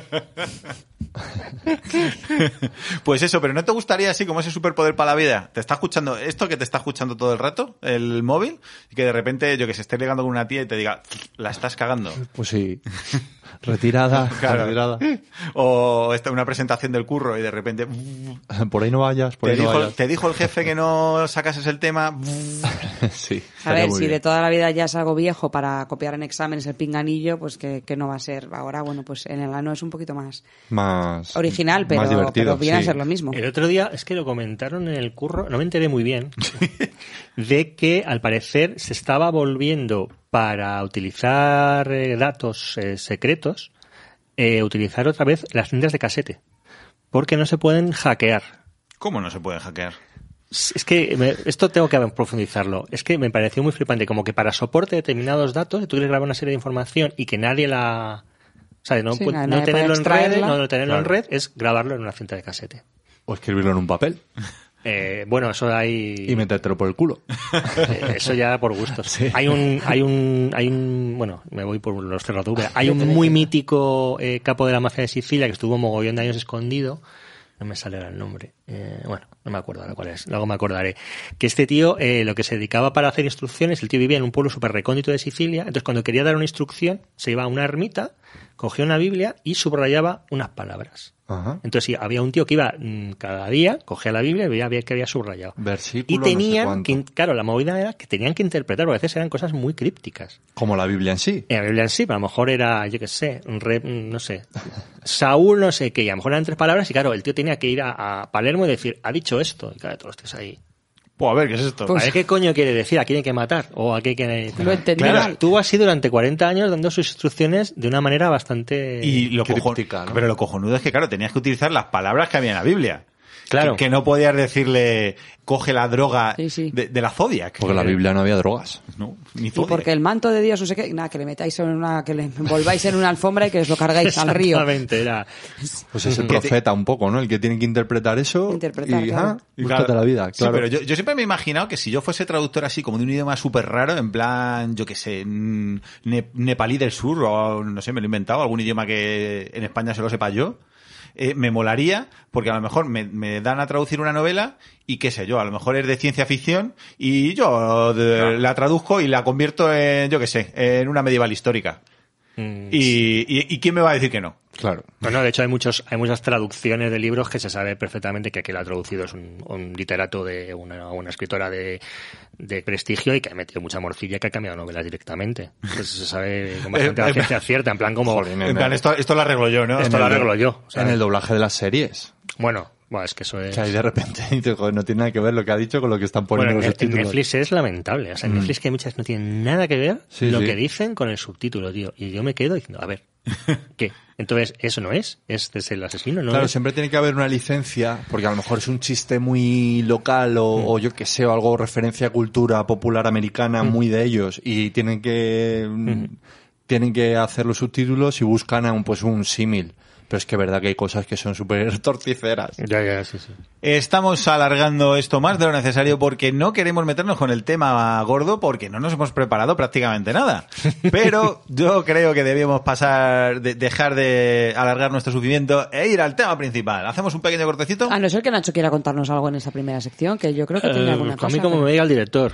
Yo tenía algunos datos, pero de, del Barney Man, pero... pues- Ve- ah, Venga, sí, cuéntanos. Sí, cuéntanos. Para los que no sepan, el festival Burning Man, Man donde han pillado a Claro, es fa- Íñigo ahora es Nieva, famoso. a Íñigo Nieva. Ay, no, ni vaya. Yo de Barney Man tenía un, un recuerdo de un capítulo de Futurama que sale algo parecido y eh, como que hay una fiesta en el desierto tal, y tenía el recuerdo de una peli de los 70 que se llama The Wicker Man que es una, está ambientada en una isla de Inglaterra en el que, mm, bueno, hay, hacen un rito céltico en el que hacen un, un tío de madera muy grande y, mm, hago spoiler, los de la isla, pues aparte de quemar el chisme, queman a, a- A la gente. a algunos intrusos dentro para honrar a sus dioses.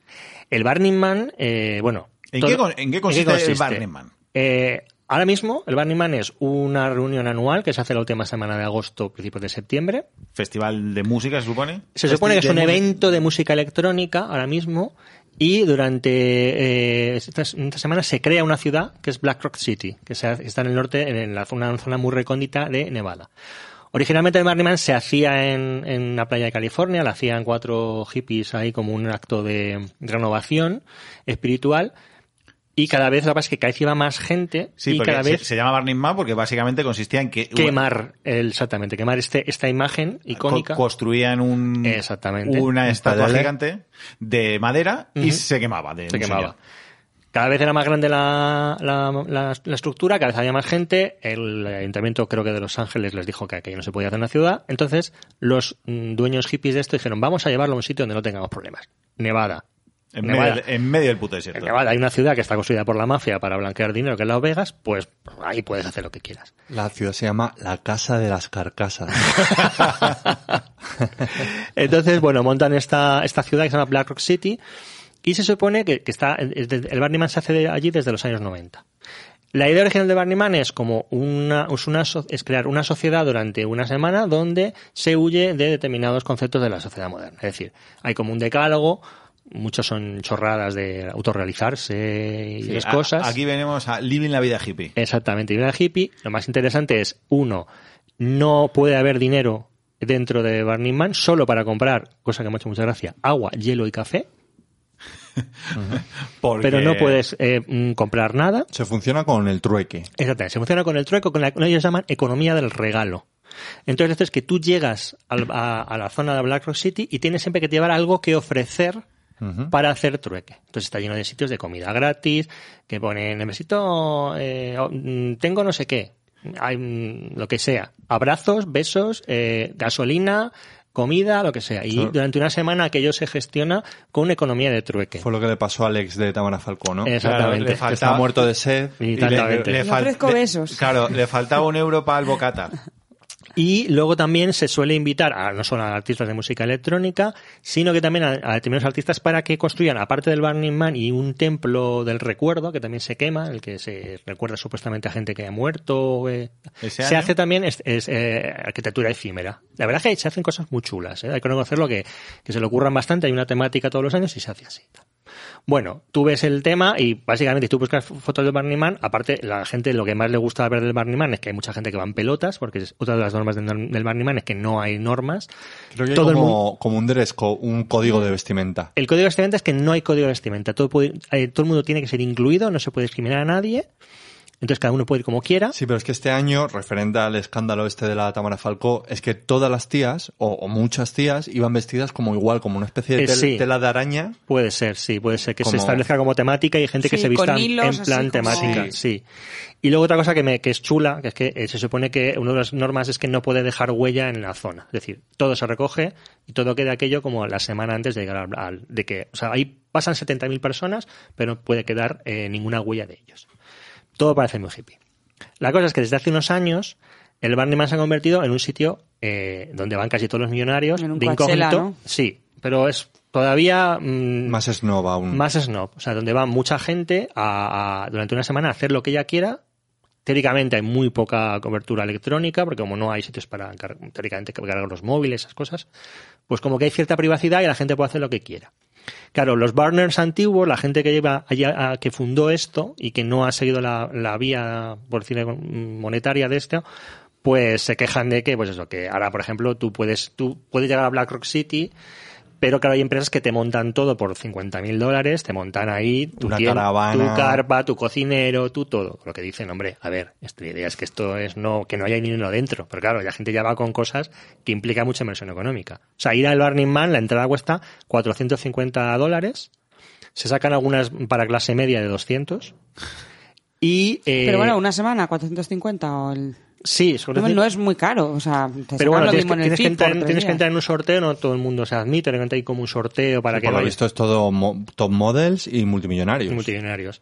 Hay que llegar hasta el sitio de allí, porque el sitio está a tomar por saco. Hay, siempre podéis ir pagando extras, ¿no? Un poco para que te monten algo antes de llegar, para que puedas estar un día antes. Y bueno, pues ahí está el, el- el- el tema. Eh, la inmensa mayoría de la gente, digo, hay con mucho debate sobre que se ha convertido en una especie como de sitio en el que unos, mm, gente muy ultrapija, juega a hacerse durante una semana lo- los pobretones y, que- y que hacen trueque y no sé qué. Y bueno, pues es un poco la. Entonces, el contexto, claro, que es absolutamente chocante, es que por un lado, eh, Tamara está yendo a Medjugorje, o a Mendiguren, como decía Damián, se va a Bosnia, a Medjugorje, a hablar de la Virgen y de lo que, lo que supone la Virgen en su vida, y el fulano este se va al Burning Man. Es decir, cómo es la conversación luego cuando vuelven de viaje y se ¿Cómo es esa encuentran- pareja? ¿Qué no? tal lo tuyo? ¿Qué tal lo tuyo, no? ¿Qué tal? Pues fantástico, eh, San Marcial la Virgen, y es que Medjugorje, Medjugorje, tía, porque Medjugorje es mucho Medjugorje, Viene ¿sabes? del, del Burning Man ahí de. Y el otro petarlo. viene del Burning Man de estar He he intercambiado mm, fluidos. ¿Tú Sexo, qué tal? alcohol y Yo droga, trueque... Hay una, hay una orgy dome, hay una cúpula de orgías dentro del, del- Ah, con qué aire bien. acondicionado por si alguien quiere, pues eh, Te, te- te advierto que ahora 450 euros me parece está barato. Se lo- Nos lo está vendiendo muy bien, Nacho. bueno, pues nada, intentar Vamos a ahorrar. A ver si A nos ver. cae alguna de esas de clase media de 200. Claro, No, cam- luego, para- luego, allí- campañas de luego Ivo, tienes la, de- la historia, claro, si tú no llevas, tú tienes que llevar siempre algo para comerciar y hacer trueque. Y luego, pues eso, de- ya si no tienes pues que vivir de lo que te den. Entonces, claro, pues a lo mejor un día vas, pues comer, pues aquí es que dan perritos calientes gr- es gratis, ¿no? Uy, gratis, me imagino yo, que no darán ni la. ni- Teóricamente ni las sí, buenas sí, tardes. o sea, no Sí, se sí, puede... sí, la pasta ya la has palmado antes, o sea, ya ha sido... es otra cosa. Yo he visto Pero es algunos, yo he visto un jugar. vídeo de un tío ruso que se fue hace unos años y el tío, sí, sí, una cola ahí en mitad del desierto. ¿Qué estáis esperando? Que aquí dan perritos gratis. Vale, pues esperamos ahí dos horas a que a, a comernos un perrito, ¿no? Un poco los titulares estos del país, ¿no? Cuando nos quieren romantizar la pobreza. De eh, Sí. la nueva moda, el friganismo, el coliving, el no sé qué. Bueno, pues esa- hasta ahí el rollo de Barney Man que he investigado esta mañana. Mola. Pues Vale, nada, mucho. muy interesante. Muy guay, tío. Pues nada, pues pequeño cortecito. Llevamos una horaza ya, ¿eh? Uf, uf. Y Ah. lo que queda, lo que te rondaré morena. Venga, bueno, dale. pues nada, descansito y volvemos en nada. En nada. Don't worry about a thing. 'Cause every little thing gonna be alright. Singing, don't worry about a thing. 'Cause every little thing gonna be alright. Rise up this morning. Bueno, Cade se ha comido un, un escalofrío, eh, un fresquito, no sé cómo se llama, Escalofrío. un escalofrío. Y ha puesto, y ha puesto un No, pero porque, careto. porque me he comido, son del hacendado, por cierto. me hace Pero, daño, sí. pero no sé el tiempo que llevará ahí en esa bolsa, ¿eh? Pues, pues es- pero me he comido el de, el de cola, y muy rico, por cierto. Y, y lo- el de limón parece que estaba diseñado para envenenarme. Es que se ha puesto a rascar, como hoy no tenemos chuches, se ha puesto a rascar Laura por ahí y ha sacado una bolsa, pero es que de algún cumpleaños o lo que sea, pero que a lo mejor eso lleva ahí tres o Y cuatro solo- años. No, no, no. Con lleva decir que, poco. que ha, tra- ha traído en la bolsa de una farmacia. ¿Qué cumpleaños vas tú? Y solo quedan las chuches que no quieren nuestras hijas, claro. No, pues lo sé, pues lo estoy zampando. Laura lleva tres, que estoy, que le cuento los envoltorios. Pues yo me bajo de este carro. Hombre, es que me fui a Rimel y Castigo y me dieron donetes, filipinos, patatas fritas eh, Pringles, eh, sour and cream. Sí, que llegué hasta casa y no tenía ni hambre. Pero me puse morada. Llegué yo muerto, muerto de hambre a casa, que ya no me acuerdo qué estaba haciendo, y Laura, pues yo no quiero cenar. No, Misterio. pues tu ¿Qué habrá- parte me la como yo. ¿Qué habrá pasado? Bueno. En fin, todo esto lo está grabando, ¿verdad? Sí, Cierto. esto está quedando registrado. ¿Para qué las prisas? Pues vamos a ir con nuestra parte gorda, porque en principio hoy habíamos quedado para hablar de jefe eh, extra- eh, y entornos laborales. Sí, sí, es un, un tema súper específico. Muy amplio, ¿no? Muy amplio, en el que Jefes, todo- compañeros, mm, aventurillas laborales. Exactamente. Mierde- Mierdecillas de primer mundo. Claro, de eso de... Hombre, que Ya está son bien. nuestro pro- este, este podcast, realmente. Exactamente. Hombre, pero no tan del primer mundo, porque en el tercer mundo también tienen jefes. Claro. O sea, los niños que cosen balones, pobrecitos, Ya, pero que eso no tiene gracia. desde aquí lo condenamos, también tendrán jefes cabrones, ¿no? Es ma- No, más- más- son buenísimos. son una gente más maja. Porque además tú Son- sabes que los po- tú vas a un país de estos, te das cuenta que con muy pocos son felices. Eso, Sí, eso, es eso dice... verdad. El típico turismo este de pobres, ¿no? Que se va un famoso ahí a África, se hace una foto y dices, qué felices son, ¿eh? Con lo poco que tienen. Con qué poco. Qué, qué honesta, qué honesta es la gente pobre. En Cuba, pobrecitos, que comen arroz y frijoles, pero son todos felices. Felices, Tanto ya claramente. cantando. Claro. Mira qué sonrisa tiene el negrito Ay, este. fíjate. Lo de, lo de la- lo de las fotos a negritos, eh. Ostras. Qué horror, tío. Cuando la gente que se va de vacaciones a un sitio exótico y empieza a, a colgar fotos de negritos, es como... Habría que hacer un hilo de Twitter con mejores, peores fotos de, de Buah, este. bueno, los Porque es que hinchamos. eso es, es- ahí las hay No- maravillosas. No tienes fin. No tienes fin. Eso es tremendo. Bueno, entonces, ¿qué, qué me vais a contar de jefes? ¿Qué? Pues no sé por dónde empezar. Podemos hablar de nuestras experiencias con jefes. Yo, a ver, yo je- a ver, soy funcionario. Entonces, mi La- entorno Eres tu laboral, propio jefe. La mi verdad por entorno- delante. Mi entorno laboral, eh, pues es, es un poco mierder Ha, para estas ha di- Pues cosas. ha dicho funcionario, pero bueno. Funciona. De hecho, funcionario. Con- por- probablemente si a veces me oigo en mi podcast y digo qué coño he dicho o sea el otro día no sé qué dije en vez de ubi- ubicación geográfica creo que digo educación geográfica y me digo digo eh, digo estoy diciendo educación geográfica Y lo- eh, pues, no- se jo- pues no se lo va a pi- quedar no- así no porque lo voy a pienso re- repetir. no lo pienso repetir Que hablamos todo muy mal. Yo cuando me escucho digo, madre mía, qué mal no sé hablar. ¿Qué, di- qué pensaría Federico si me Ah, escuchase? Lo- luego estos de tours me, me los evitas, ¿eh? Sí. Porque, porque como va a contar una cosa, pero antes tenemos que meter un minuto de, de nada. sí, bueno, Eh, eh, Nacho, eh, que tú eres funcionario.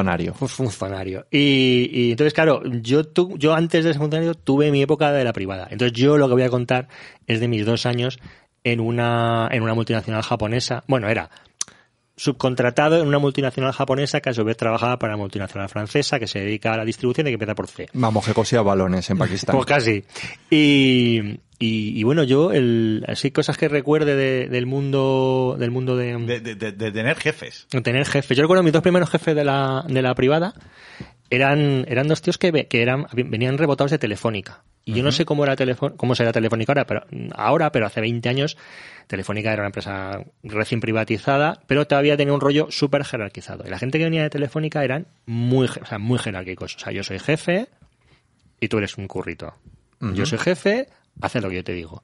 Y puedes hacer la mayor sandez que la culpa siempre va a ser eh, eh, culpa del currito. Entonces yo llevo muy a gala que yo, con estas manitas, eh, a las dos semanas de empezar a currar, eh, hice un programita y tal para, para, para esta empresa francesa, pequeña fr- empresa francesa de distribución de supermercados que empieza por C. Y en un momento dado hago un programita, no sé qué, y le digo a mi jefe, eh, oye, que ya tengo esto para que, para que hagas una prueba, en, en- lo coloques en la máquina y lo pruebes. Y el tío me dice, bueno, no, tú ponlo en tal sitio. Y yo, pero eso no es el entorno Esto no es el de producción. el entorno real, tal, no sé qué. No, no, no, eso se tal, no sé qué. Tú ponlo tú, ahí. tú ahí, tú ahí. Tú ahí, tú ahí. Donde yo te digo. Exactamente. Bueno, hemos- acabo mi jornada, me voy a casa y a Pero es las... que los informáticos sois muy de eso. De que lo colocáis y os piráis. Eh, sí, pero generalmente tenemos siempre alguien por encima. El problema es cuando tú tienes... Yo tenía 24 años y eres así que vas acojonado. Pues dices, pues será aquí, donde hay que dejarlo, porque este es mi jefe que cobra 10 veces más que yo. Pues será eso, ¿no? Y, y claro, yo al día siguiente voy, pa, voy en cercanías, siete y media de la mañana, y me empieza a sonar el móvil. Y de repente me dice un tío, me dice, hola, soy un tío que era un jefe todavía más alto, que yo le conocía el nombre de la entrevista, hola, soy fulanito de tal, eh, Ignacio, y yo, sí. Y me dice, ¿qué has hecho? Y tú, bueno, se me he levantado, he y duch- yo me he duchado. diciendo, me- esto pinta mal. Llego, a- me bajo ahí en la oficina en Pozuelo y resulta que yo con estas manitas había bloqueado toda la distribución de esta De Ca- multinacional de- de en- Carrefour España y de Carrefour los- España y Portugal. Ah, bien. porque había puesto el programa, el programa se había puesto en una carpeta que no debía ser. Entonces él, eh, había empezado el proceso y entonces aquello empezó a petar.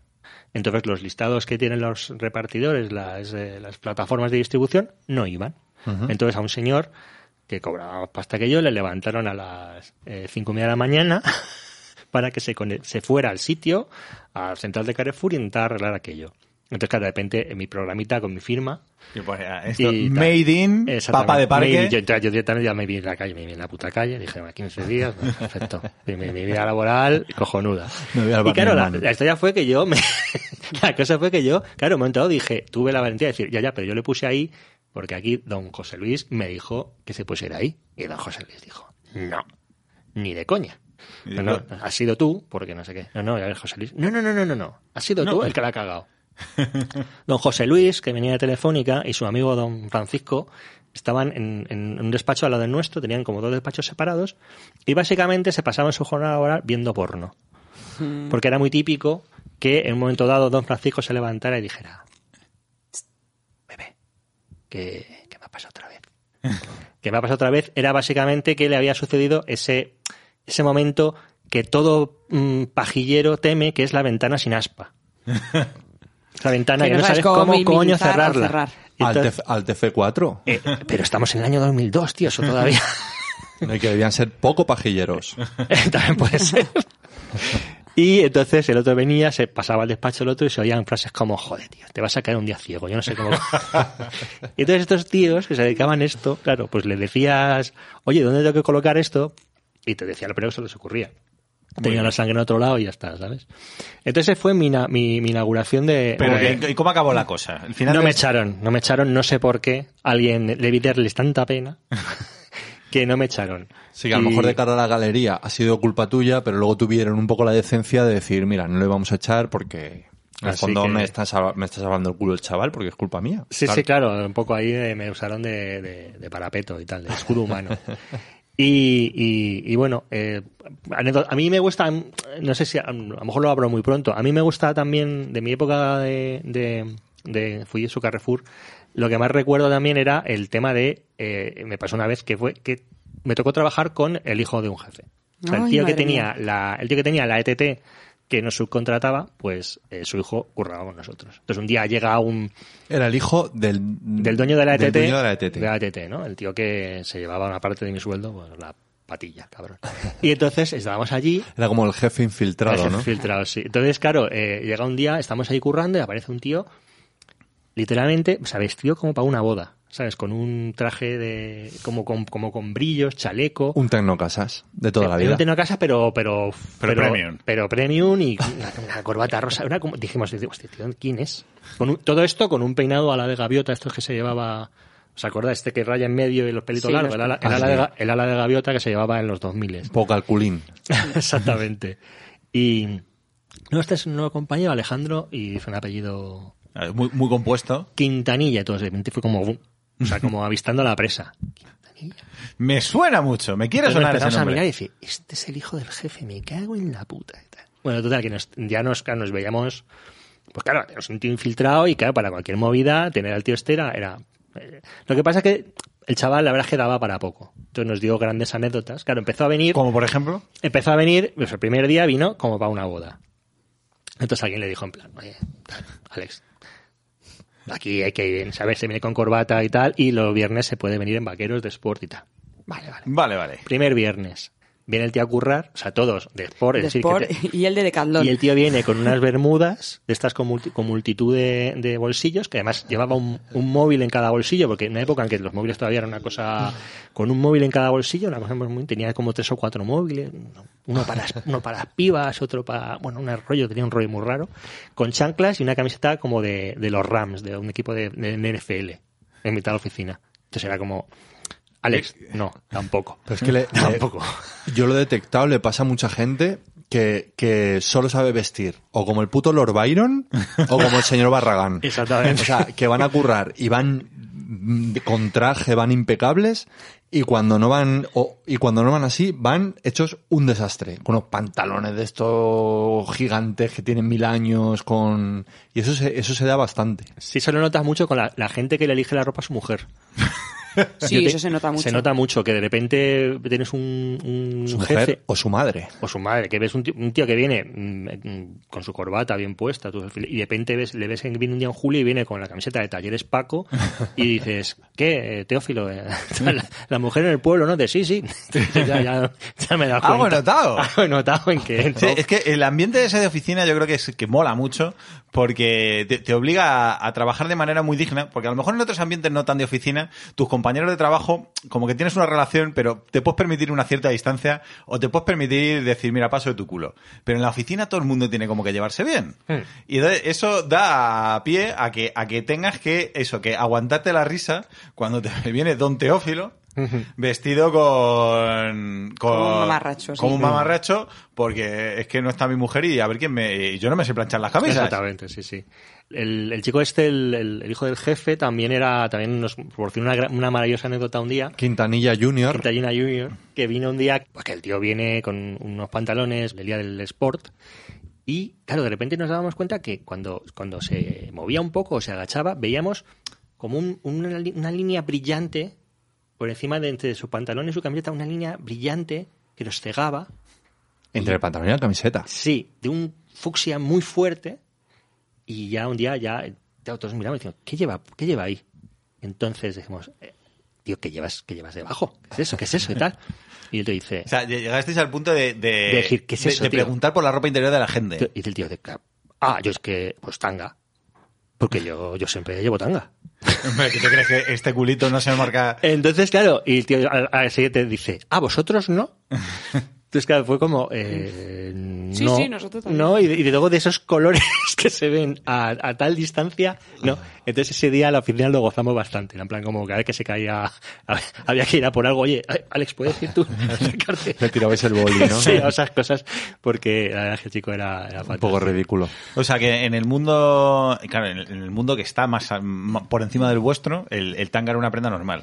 Sí, eso se ve. Si el mundo de la gente que tiene tres móviles, que tenía tres móviles en el año 2002, pues sí, sí, era... Y la gente que, y que tenía y que tenía en vía digital, porque me acuerdo que este tío eh, hacía muchos turnos de noche y entonces eh, durante el día se quedaba, pues como el- como se desvelaba, se quedaba viendo documentales en vía digital que no se enteraba de nada. Entonces venía con anécdotas como he estado viendo un documental, tío, y, y he descubierto por qué los negros son, son, son mejores en atletismo. ¿Y por qué? Dice, Porque una movida que tienen, que el centro de gravedad, o sea, no lo tienen en el coxis como los blancos, lo tienen un poco más para arriba. ¿Qué dices, Alex? ¿Cómo va a ser? Que sí, que sí, que lo he visto. Entonces, hasta que ya un compañero le tuvo que explicar que solo, si, decía, hombre, si eso fuera así, no se podrían asomar a una ventana, ¿no? Porque se caerían, porque el centro de gravedad. Bueno, no sé, tío, es que lo vi ahí y no me enteré muy bien. Y no, yo ya lo, ya lo sé. Mezclaba lo- los news del Serengeti Es con el Tercer totalmente. Reich, ¿no? Eh, Sí, sí, Empezaba sí. a ver documentales. Entonces era, nos proporcionaba grandes momentos en, en las comidas y tal, pero bueno. este Qué era- maravilla. Yo tengo, a ver, no quiero contar muchas anécdotas de jefes, pero porque y ahora ya no, La habrá tenido mu- Por razón, por la razón que sea, no por la quiero- razón que sea. mucha tipología de jefe. Yo no sí, la- he tenido mucha tipología de jefes, pero sí voy a contar eh, dos anécdotas. Una, un poco con lo que acabas de contar de- del porno. Yo eh, tuvimos un jefe que no me preguntéis por qué. No sé si veía porno o no, seguramente sí en su despacho, pero nosotros teníamos la impresora fuera de su despacho, es decir, compartíamos impresora él y nosotros. Y pues eh, este hombre imprimía porno. Que yo n- no, no sé ¡Qué muy bien- bonito! no sé muy bien para qué, de verdad. O sea, no, no. El caos es que una, una de las veces que íbamos a la, a la impresora nos encontrábamos con, con fotos mm, guarras en blanco y negro, muy cutre todo. O sea, dices, bueno, pues ponle en color. Eh, Codificado, ¿no? date, date un poco el gusto, ¿no? Si lo vas a hacer. Pero no, las imprimía en blanco y negro. Para ahorrar, porque una Y cosa- recuerdo perfectamente que. Y sabéis seguro que nos- era él. Sí, sí, porque solo la compartíamos es- en, en esa planta. Está, o sea, estábamos ahí. y, y además lo típico de, ¿quién se ha dejado algo en la No, no, impresora? pues fantaseábamos con el momento de ir a decirle, oye, perdona, Luis, te has dejado estas, estas eh, fotocopias. Y yo, yo sabía que yo no me iba a atrever nunca, pero tuvimos una compañera que se sacrificó por el grupo y dijo, mira, no puedo más, voy a decírselo. Mira, yo en aquel momento me puse nerviosísima, no, yo dije, yo no puedo estar en el momento en el que vayas. Además, era un, era, un- era un despacho que de alguna manera abría el despacho y daba a nuestra sala, ¿no? Con lo cual era como muy flagrante. Pero la chica le echó un par de ovarios y entró con un. Con su taco de porro en la Con mano. las hojas de, que, que había impreso. Oye, perdona Luis, esto es tuyo, no creo que estaba. Ah, el que sí. Y Se quedó, o sea, y, y estaba la puerta abierta cuando lo hizo, estábamos nosotros detrás. Yo no sabía Mm. Allí dónde mirando meterme. como una aguililla. Y, y- y, vamos, realmente fue como esto, no, no, esto no, esto qué es, esto, un momento, espera un segundo, como que tengo que hacer una llamada, ahora lo hablamos y nunca más lo hablamos, claro, o sea, se quedó la cosa en nada, pero Yo nos creo que lo- atrevimos, Lo, imprimía sin querer, seguro. seguramente le da a imprimir sin querer, pero, pero estaba claro que, que, que lo imprimía él, el resto éramos chicas, además en la oficina, que, pod- que podríamos verlo igualmente, pero que ya, te- ya os digo yo que, Que no. tenéis más cuidado a la hora de imprimir el porno. Sí. Eh, esa era una, y otra es... eh, Pero, cl- sí, sigue, sigue, sigue. Y la otra es que cuando nos, cuando a mí me hicieron la primera entrevista, eh, la primera entrevista de mi vida, eh, lo hizo una mujer que me hizo la entrevista, ella, yo le di mi currículum, ella apuntó sus notas o lo que sea. El caso es que años después, pues, rollo cuatro o cinco años después, a esta persona la acabaron echando, a la que era mi jefa en aquel momento, y entonces mm, se fue de la noche a la mañana, como se hacían las cosas a- de vez en cuando en este tipo de empresas que te vas, y es que no recoges ni la, ni el lápiz de la, de la mesa. Y entonces nos hicieron a nosotras recoger un poco porque iba a venir un nuevo jefe, que además era familiar de otro jefe, que ahora también cuento. Nosotros estuvimos recogiendo ese despacho y llegamos a una carpeta donde estaban nuestros currículums. en aquella época. ¡Oh! Con, en a- con en- las notas de tu entrevista. Sí, con las notas de mi entrevista. En aquella época, además, habíamos entrado, había unas ayudas que daba el ministerio eh, para contratación de gente joven y tal, pues eran unas ayudas que cubría durante mucho tiempo, pues durante un año, me parece, cubría el sueldo y luego a partir del segundo año para mitad. El caso es que habíamos entrado un grupo de seis o siete y seguíamos trabajando allí, por lo menos cinco de los siete. Y entonces llegamos a esas entrevi- a esos, a esos currículums llenos de notas. Se os pusieron los ojitos. Mira, y, y la verdad es que, que tampoco es que tenga mucha chicha. En la mía, en concreto, que me acuerdo de la mía y de dos más, en la mía ponía mona y educadita. Eso es lo que ponía como nota en mi, en mi mona y educadita. A mí me- en ese momento me indignó muchísimo. Eh, Luego fue ahora- un piropo. Sí, pero dije, bueno, Tiene un léxico envidiable. y De hecho- luego, de hecho, ahora- eh, y luego había otra chica que le decían insegura, ponía Pero es que- insegura. Es que, eso ahora te lo podrías poner en tu vídeo de Twitter. Mona y educadita. Sí. A mí me, me indignaba lo de ed- educadita, eh, no educada, sino educadita, que parece que soy un mono de... Y luego había otra que ponía insegura y no me acuerdo si lo que ponía era que tenía las uñas, que le, le estaba mirando las uñas y tiene las uñas mordidas o, o se ha comido, se ha mordido las uñas dos veces. Hacía, o sea, tenía un- una serie de comentarios súper chungos. La verdad es que no me acuerdo. O sea, me acuerdo del mío, claramente, porque se quedó ahí como la, la coña, ¿no? De tú es que como eres mona y educadita pero mm, este tipo de gente que, que, que realmente bueno era, era muy clasista y los comentarios que hacían eran absolutamente clasistas. Y luego, el hermano que entró a sustituir a esta persona era un hermano de un jefe y entró también por todo lo alto. Vuelvo a recordar que en esa oficina solo éramos chicas y entró otra vez un chico que no tiraba de la cadena de ninguna de las maneras. De ¿Eh? Eso, ninguna. eso no es eh, lo O sea, que hace un hombre. No tiraba de la cadena. Compartíamos el baño, nosotras éramos cuatro fuera y él era uno. Y compartíamos cinco personas un baño y eso era. No había manera. El caso es que nosotras estábamos hartas de que no tirase de la cadena y entonces un día decidimos poner un cartel en el cuarto de baño de por favor tirad de la cadena. Así, sin nombre ni nada, Rollo nada. pasivo-agresivo, ¿no? Sí, plan, por favor, tira la cadena. El caso es que eh, él seguía sin tirar de la cadena, aunque apareciese, hasta el día en que no tiraba de la cadena habiendo hecho aguas mayores, que ya era como para nosotros fue el, el tope. O sea, eso hizo tope.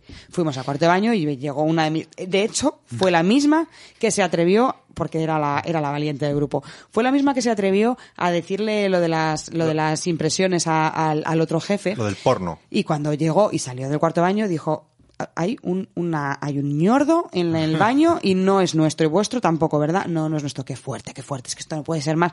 Así que decidió armarse de valor y decir y entrar al despacho a decirle oye Víctor eh, tío Tira de la cadenita. tira de la cadena que te has dejado ahí te has dejado un zurullo y el, y el, y el, y el hombre o sea sin- co- pe- me estás diciendo que yo no tiro de la cadena o sea que ese cartel que habéis puesto es por mí dice el tío Ca- Ah, claro. eh, la mejor o sea, defensa es un buen que ataque. ese cartel que habéis puesto es por mí y, y le dijo mi amiga, pues, pues mira, sí, nosotras tenemos claro que nosotras tiramos y entonces salió muy, muy indignado también a nuestra sala donde estábamos todas. Me está diciendo mi, eh, esta chica que, que, que habéis puesto el cartel que está en el cuarto de baño por mí, porque yo no tiro de la cadena, pero que, pero ¿quién os creéis que soy? Hijo, si yo soy un, si yo soy un caballero alicantino. Esa fue, esa fue la frase que Alicatado. dijo. Estaba Yo creí dudando- que iba a decir estaba alicatado. dudando si decirlo o no decirlo porque mm, Sí, ya yo qué van a- sé, ya por van no, a dar, saber. por no dar pistas, pero... Van a decir todo, todos los oyentes, yo sé quién es. Todo Alicante. No, pero por si Oh, ¡Ah! acaso Un alguien caballero de, mi, alicantino. de mis antiguos trabajos eh, lo sabe porque era una frase, el caballero alicantino se quedó también. Hombre, pero, para- pero ¿qué me para estáis Zasco. diciendo? Si yo soy un caballero alicantino y nosotras dijimos, mira, serás todo lo caballero que quieras, pero que no sabes tirar de la cadena, ni cuando haces caca, ni cuando haces pis, eso está clarísimo. También te lo digo. Y, y- y bueno, también estuvo un tiempo eh, hasta que le hasta que le acabaron echando también porque no hacía, no sabía hacer la O con un canuto. Bueno, pero es un Joder, gran si no clásico de la sabe historia del tirar hombre. de la cadena, jefes porque que no que no tienen que no tienen ni idea de, de lo de en qué curran, de verdad. Que a jefes que no tienen ni idea de, que- de en qué curran. ¿Voy yo? Hombre, cuéntanos alguna. Yo es, que, Confesiones. es que he tenido muchos jefes, pero pocos en realidad, porque, bueno, mi curro es un poco diferente. Mu- pero, Músico, para el que no nos eh, oiga por primera vez. Sí, entonces yo como que curro Bueno, para- pero trabajó en Europcar una vez. Sí, y en un cole. Son mis dos trabajos de persona normal, que trabajé en Euroscar, que mi jefe era el Chori. Sí, un amigo nuestro. Sí, Claro, nuestro- si, si no, ¿de qué ibas a encontrar tú un trabajo? Y el, y el tío era como, ahí, respétame. La verdad es que me metió él en el curro. Fue una época ahí que estaba yo mal de pasta y me metió él.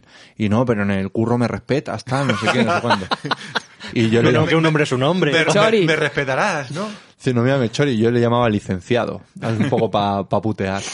Pero bueno, eso no es lo que vengo a contar. Lo que vengo a contar es que yo participé en el reality El Jefe Infiltrado. ¡Ay! Sí, es verdad. Es verdad. Sí, tengo muy poco que contar porque aquello fue tan, tan macarrónico y tan ridículo que es que poquito más. Lo de la magia de la televisión, pues no, la magia. Debajo, de, por detrás de las bombalinas. Pues, Ay. un día estaba haciendo yo temporada en un teatro de Valencia, en el Teatro Talía, con un espectáculo. Y, y nos habían citado en el teatro a, a la hora que fuera.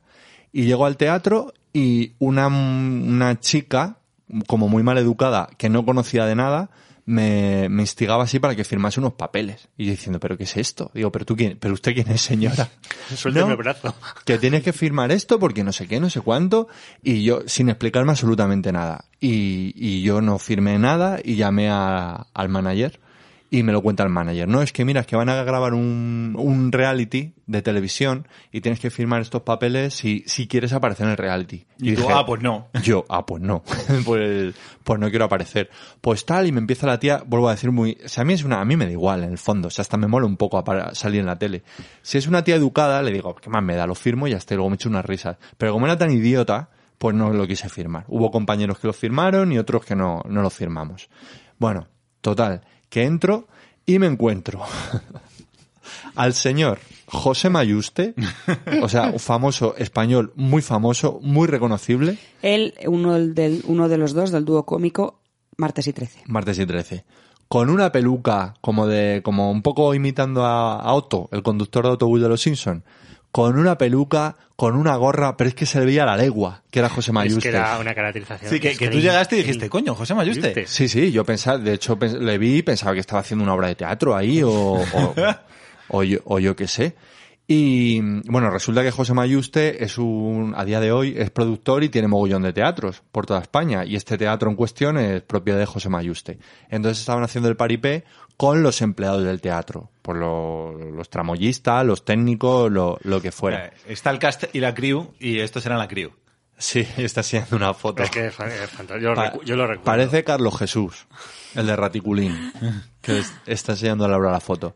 Bueno, eh, todo lleno de cámaras por ahí, todo, todo ahí como diciendo, a ver, esto no se lo cree ni, ni, ni Perry. El caso es que yo hab- había visto el programa ya, pero no te imaginas cómo de, de chusco es todo.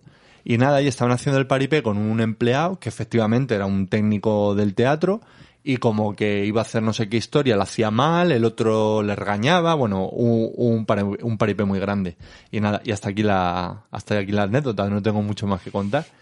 El caso es que cuando emitieron el programa, que por supuesto lo vi, no sé si habéis visto un jefe infil- Alguna infiltrado. vez lo he visto, sí. Es patético, ¿no? Es, pues, como dice su nombre, y luego él, a los empleados que él ha visto, porque claro, desde, de- desde la trinchera está viendo quién realmente es un buen profesional, aparte que cuentan como su vida personal, de, ay, pues que tengo a mi madre enferma y no Sí, sé sí, qué, no sé cuándo. siempre es eh, eso, Claro, siempre siempre hay un, drama. poco de drama y, y el momento superación y el momento el jefe infiltrado Claro. llega y te soluciona la vida a cambio Sí. de que seas un mejor esclavito. Es cuando de repente, como Superman y Clark Kent, con, que se Sí. oculta con unas gafas, pues eh, llega José Mayuste, se quita la peluca y todo, oh, eres José Mayuste, el jefe supremo. Y tú no sales entonces, claro, no se te ve.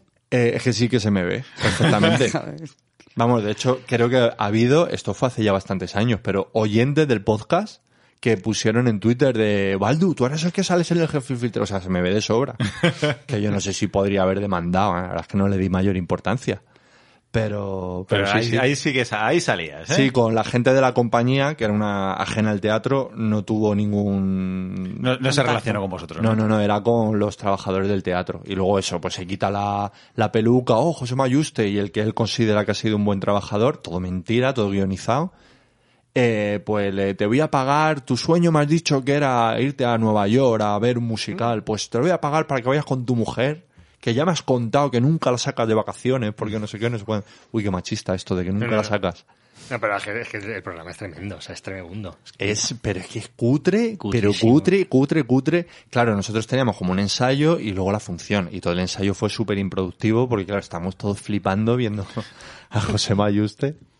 Pero bueno, mereció la pena porque disfrutasteis ahí de eso, de la magia de la tele en directo. Bastante co- colaborativo con la, hay una productora del programa que es la que le va dando las indicaciones. Josema, pues ahora tú entras por aquí y te encuentras a este que no ha sujetado bien esta cuerda y entonces tú le tienes que... Y el tío, pues vale. Y lo estábamos viendo y diciendo, madre mía. Hay lo, que- lo que hay que aguantar. Hay que tener cuajo pa- para dedicarse a estas cosas por mucho dinero que ganes.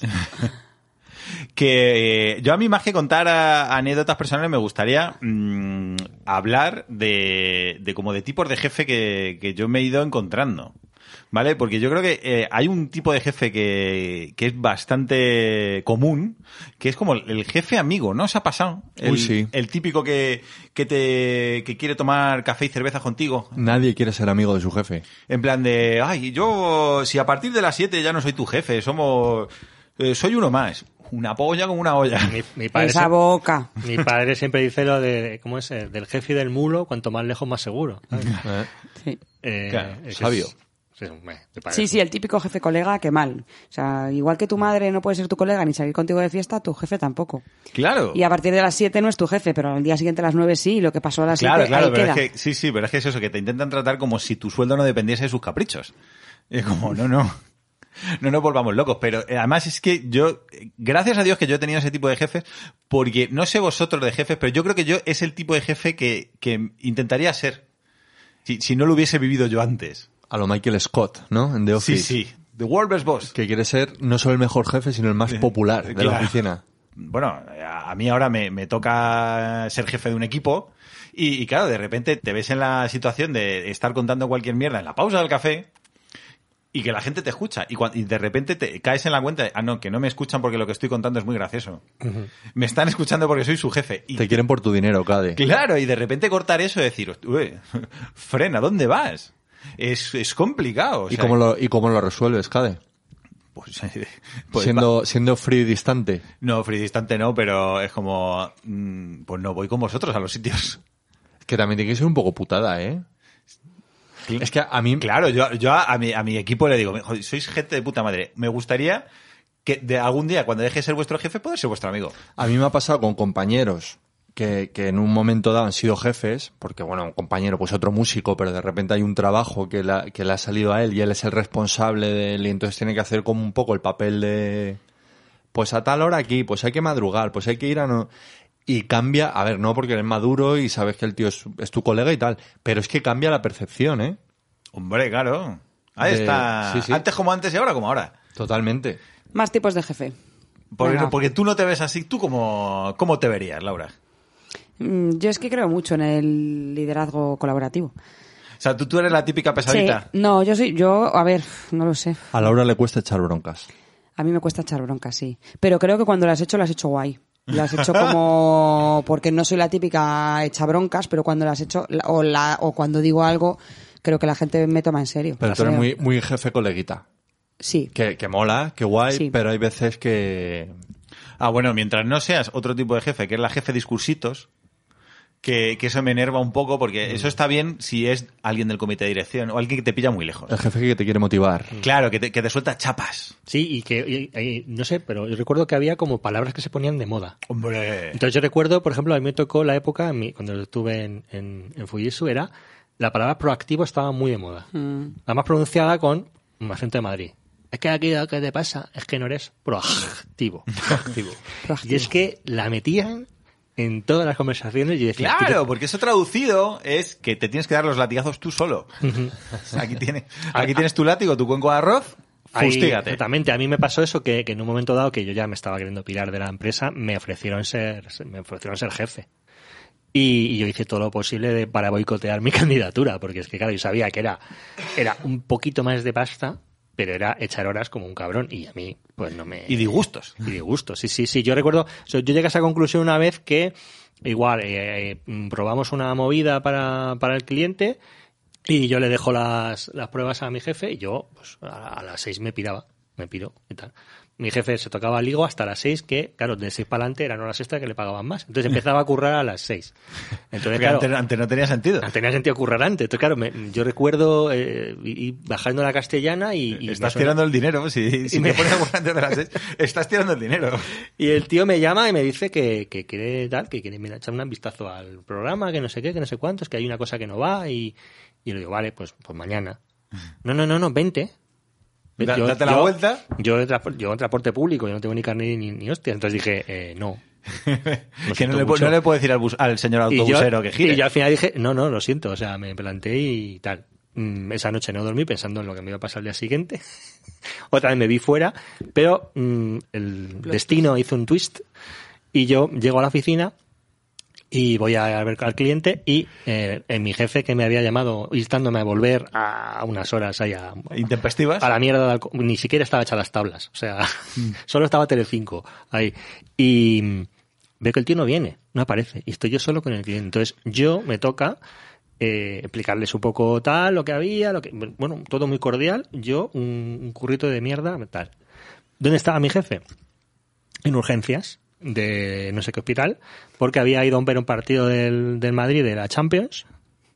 Se había mm, puesto de coca hasta las cejas y le había dado un jamacuco. Esto me enteré después. Claro, pero es que ese es otro tipo de jefe también muy habitual. El cocaíno, bueno. El jefe que, que quiere compensar con sustancias su, Falta de talento. su falta de talento, sí. Es como, con lo creativo que soy yo drogado. que Esto también lo hacen los artistas, o sea, que no es exclusivo de los jefes. Pero es como, No, pero la con la cocaína- de ideas que se me ocurren estando yo Pero la drogado. cocaína tiene la historia de que es una droga tan funcional que te puedes estar sin dormir horas, pues claro, es que es, es muy guay para, para el trabajo. Para los y tal. adictos al trabajo, sí. Claro, es que A es- Laura la mocho un jefe. Joder, no lo quería contar y estaba pensando, ¿lo cuento o no lo cuento? Sí, sí, Con cuarenta y pocos. sí. Pero es que le había dado un marichalar, el mari- Yo he tenido marichalazo pocos jefes, pero de los pocos que he tenido tengo dos que ya han Mm, muerto fino, eh, fino, eh. antes de tiempo. Y por el mismo tema. No, no, no, el segundo el- no. Era un ataque al corazón, pero no creemos que tuviese que ver esto. Pues el primero sí. el, El primero sí, Tal cual. clarísimamente. O sea, Sí, porque era una, era una persona que, que era adicta al trabajo, trabajaba muchísimo, pero se ayudaba de sustancias. Típico señor que no está bien en su casa y tiene que estar todo el día currando, pero que en realidad dice, Hombre, "Tú lo claro. que te pasa. es que, que te gusta mucho esto. Sí. Yo he sido jefe también en algún, en algún momento. Ya lo hemos contado que Laura y yo tenemos una, bueno, una empresilla, una página web. de, para- esto, de esto no hay cuña. no, pero nuestro no. Pues no, no queremos que nos identifiquen. Pues una, una empresa de eventos.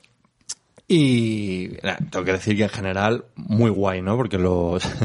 Ahora voy a hacer la típica de porque no son mis empleados, son, mis amigos. Somos una familia. Sí. Pero es que yo me siento así. Joder. No, hombre, y, si- y- y creo que son mis colegas, pero a lo mejor ellos no opinan lo mismo. Pero bueno, Tú sí que eres blando.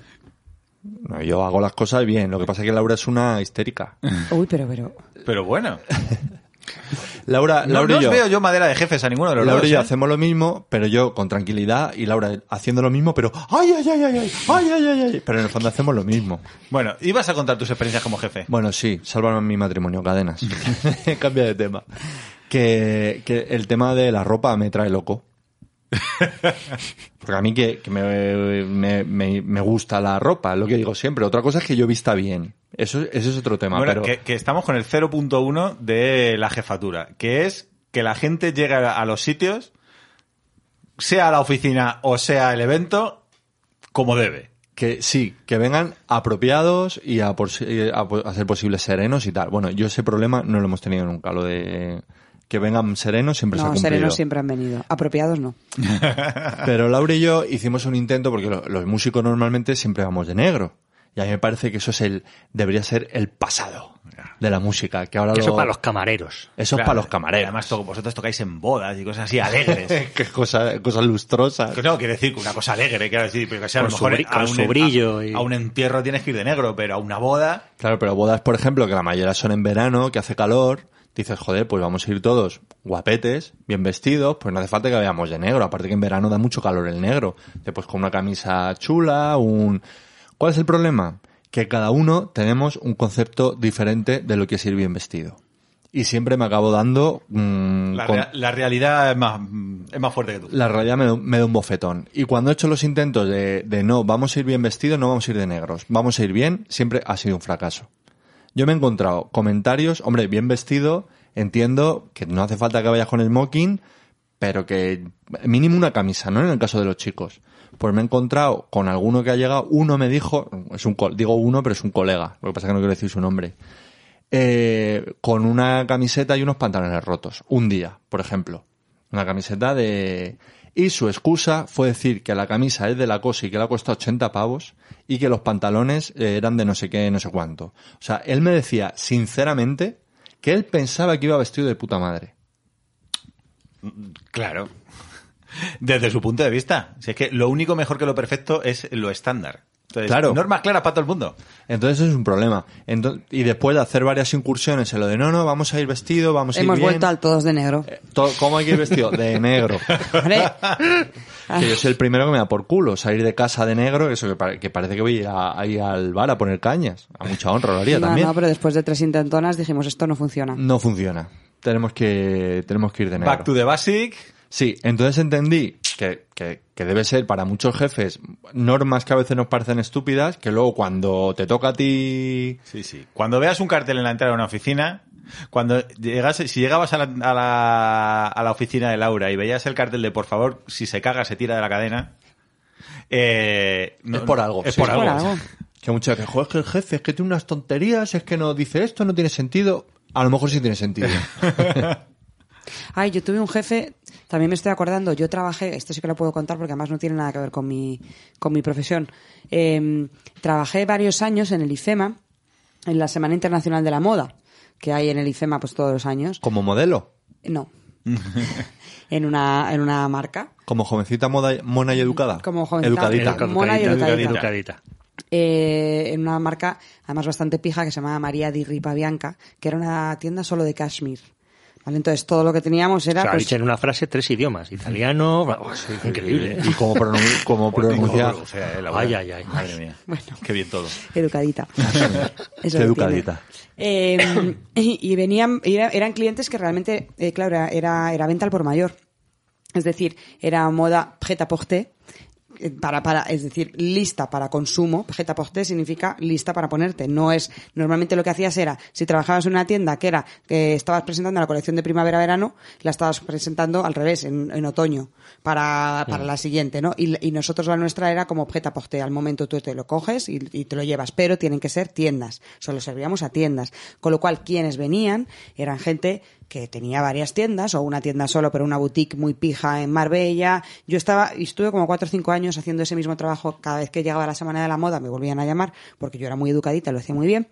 Y, eh, Y mona. y mona.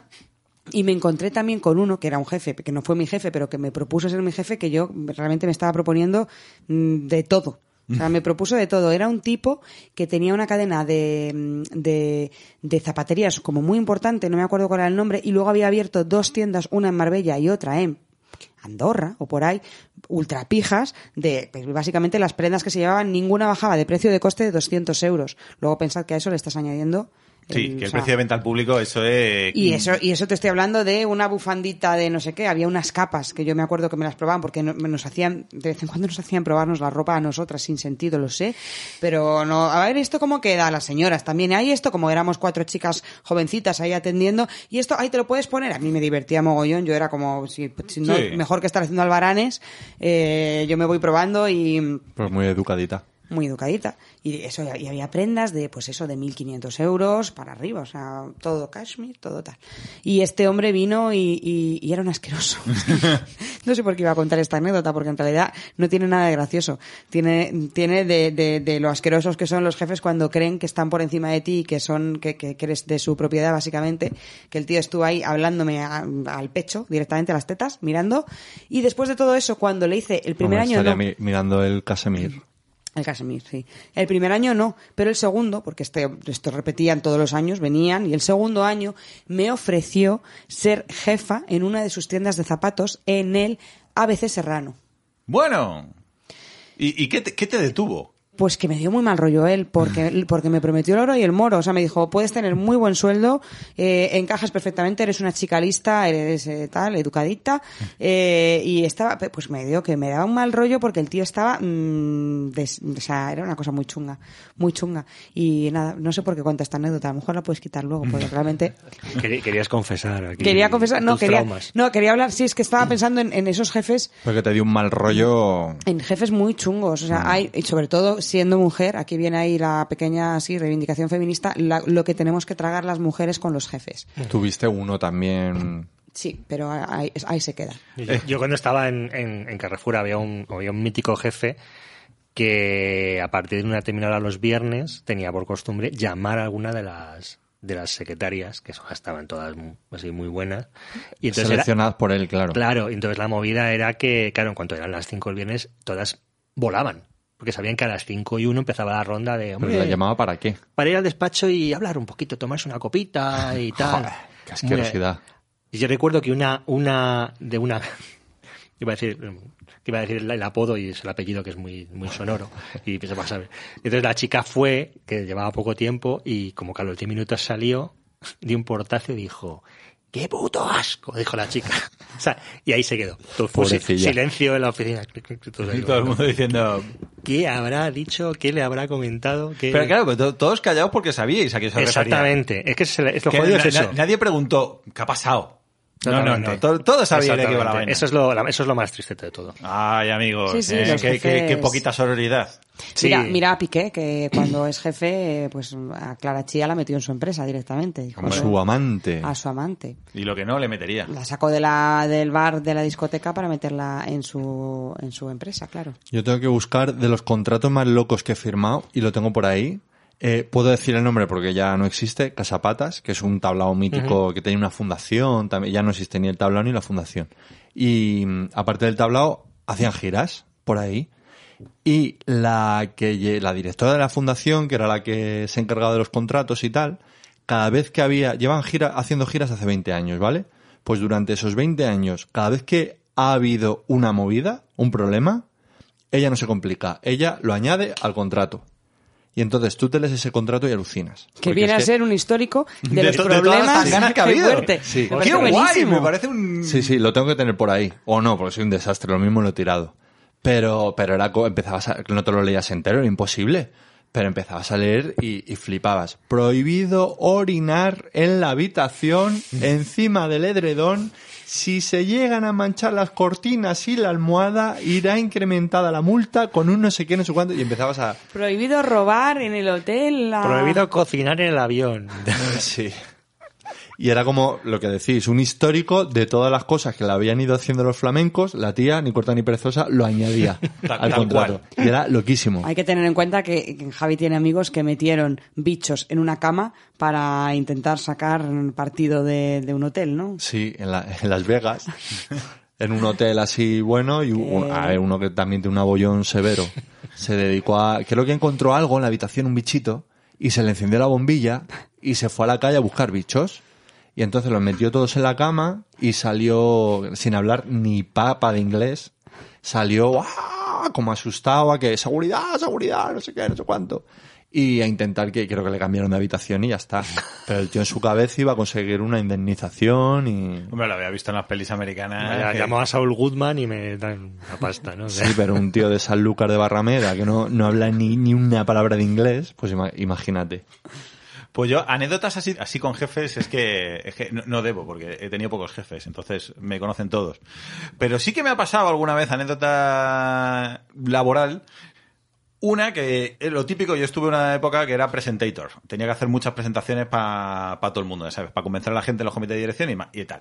Y eh, se utiliza mucho, para el que no lo sepa, para maquetar lo de Loren Ipsum, que, que es, pues cuando todavía no sabes qué poner, ahí va a ir un texto, pero tienes que maquetar la página para ver cómo queda, pues pones un, un texto estándar para que se, para que más o menos tú veas si te cuadra el tamaño y todo eso. Y ahí, Que es un texto en latín, no sé por qué, pero siempre es Sí, así. es que el lore- tiene- lorem ipsum. Loren Ipsum. Y, y claro, pues un- en una de estas, pues porque me aburría o por las risas o por, por entretenerme con los compañeros, utilicé un generador de Loren Ipsum de chiquito de la calzada. que Que me voy a poner Lorenisum, Sí, decía claro. pecador. Claro, Cosas era así. chi- chiquito ipsum. Y si le das, porque además, pues, claro, tú defines cuántas palabras quieres que tengan para que más o menos se parezca a lo que luego vas a poner. Y es Loren Fistrum, llévame al circo la caidita de este hombre benemérita, sexual con demor, pupita pecador. Har, no te digo trigo por no llamarte Rodrigo, pone así eh, hasta que, que tienes el párrafo que tú quieres. Pues claro, se me olvidó. Y, y mi jefe, mi corte de operaciones en el comité de dirección, ahí con todos los peces gordos de la empresa. Y bueno, y este es el plan que tenemos para. el- este es el plan de formación para el próximo año. Flux. Y Una ca- diapositiva, era uno- un, Sí, era una un diapositiva. PowerPoint de o algo de una, eso. Claro, un- una diapositiva de la presentación. Y como que a él, pues a- al resto de la gente sí le hizo gracia y a él no. Así que entiendo que el problema era suyo. Porque si todo el mundo se rió menos él, Y hicieron contigo esa expresión tan viejuna. ¿Te pusieron de patitas en la calle?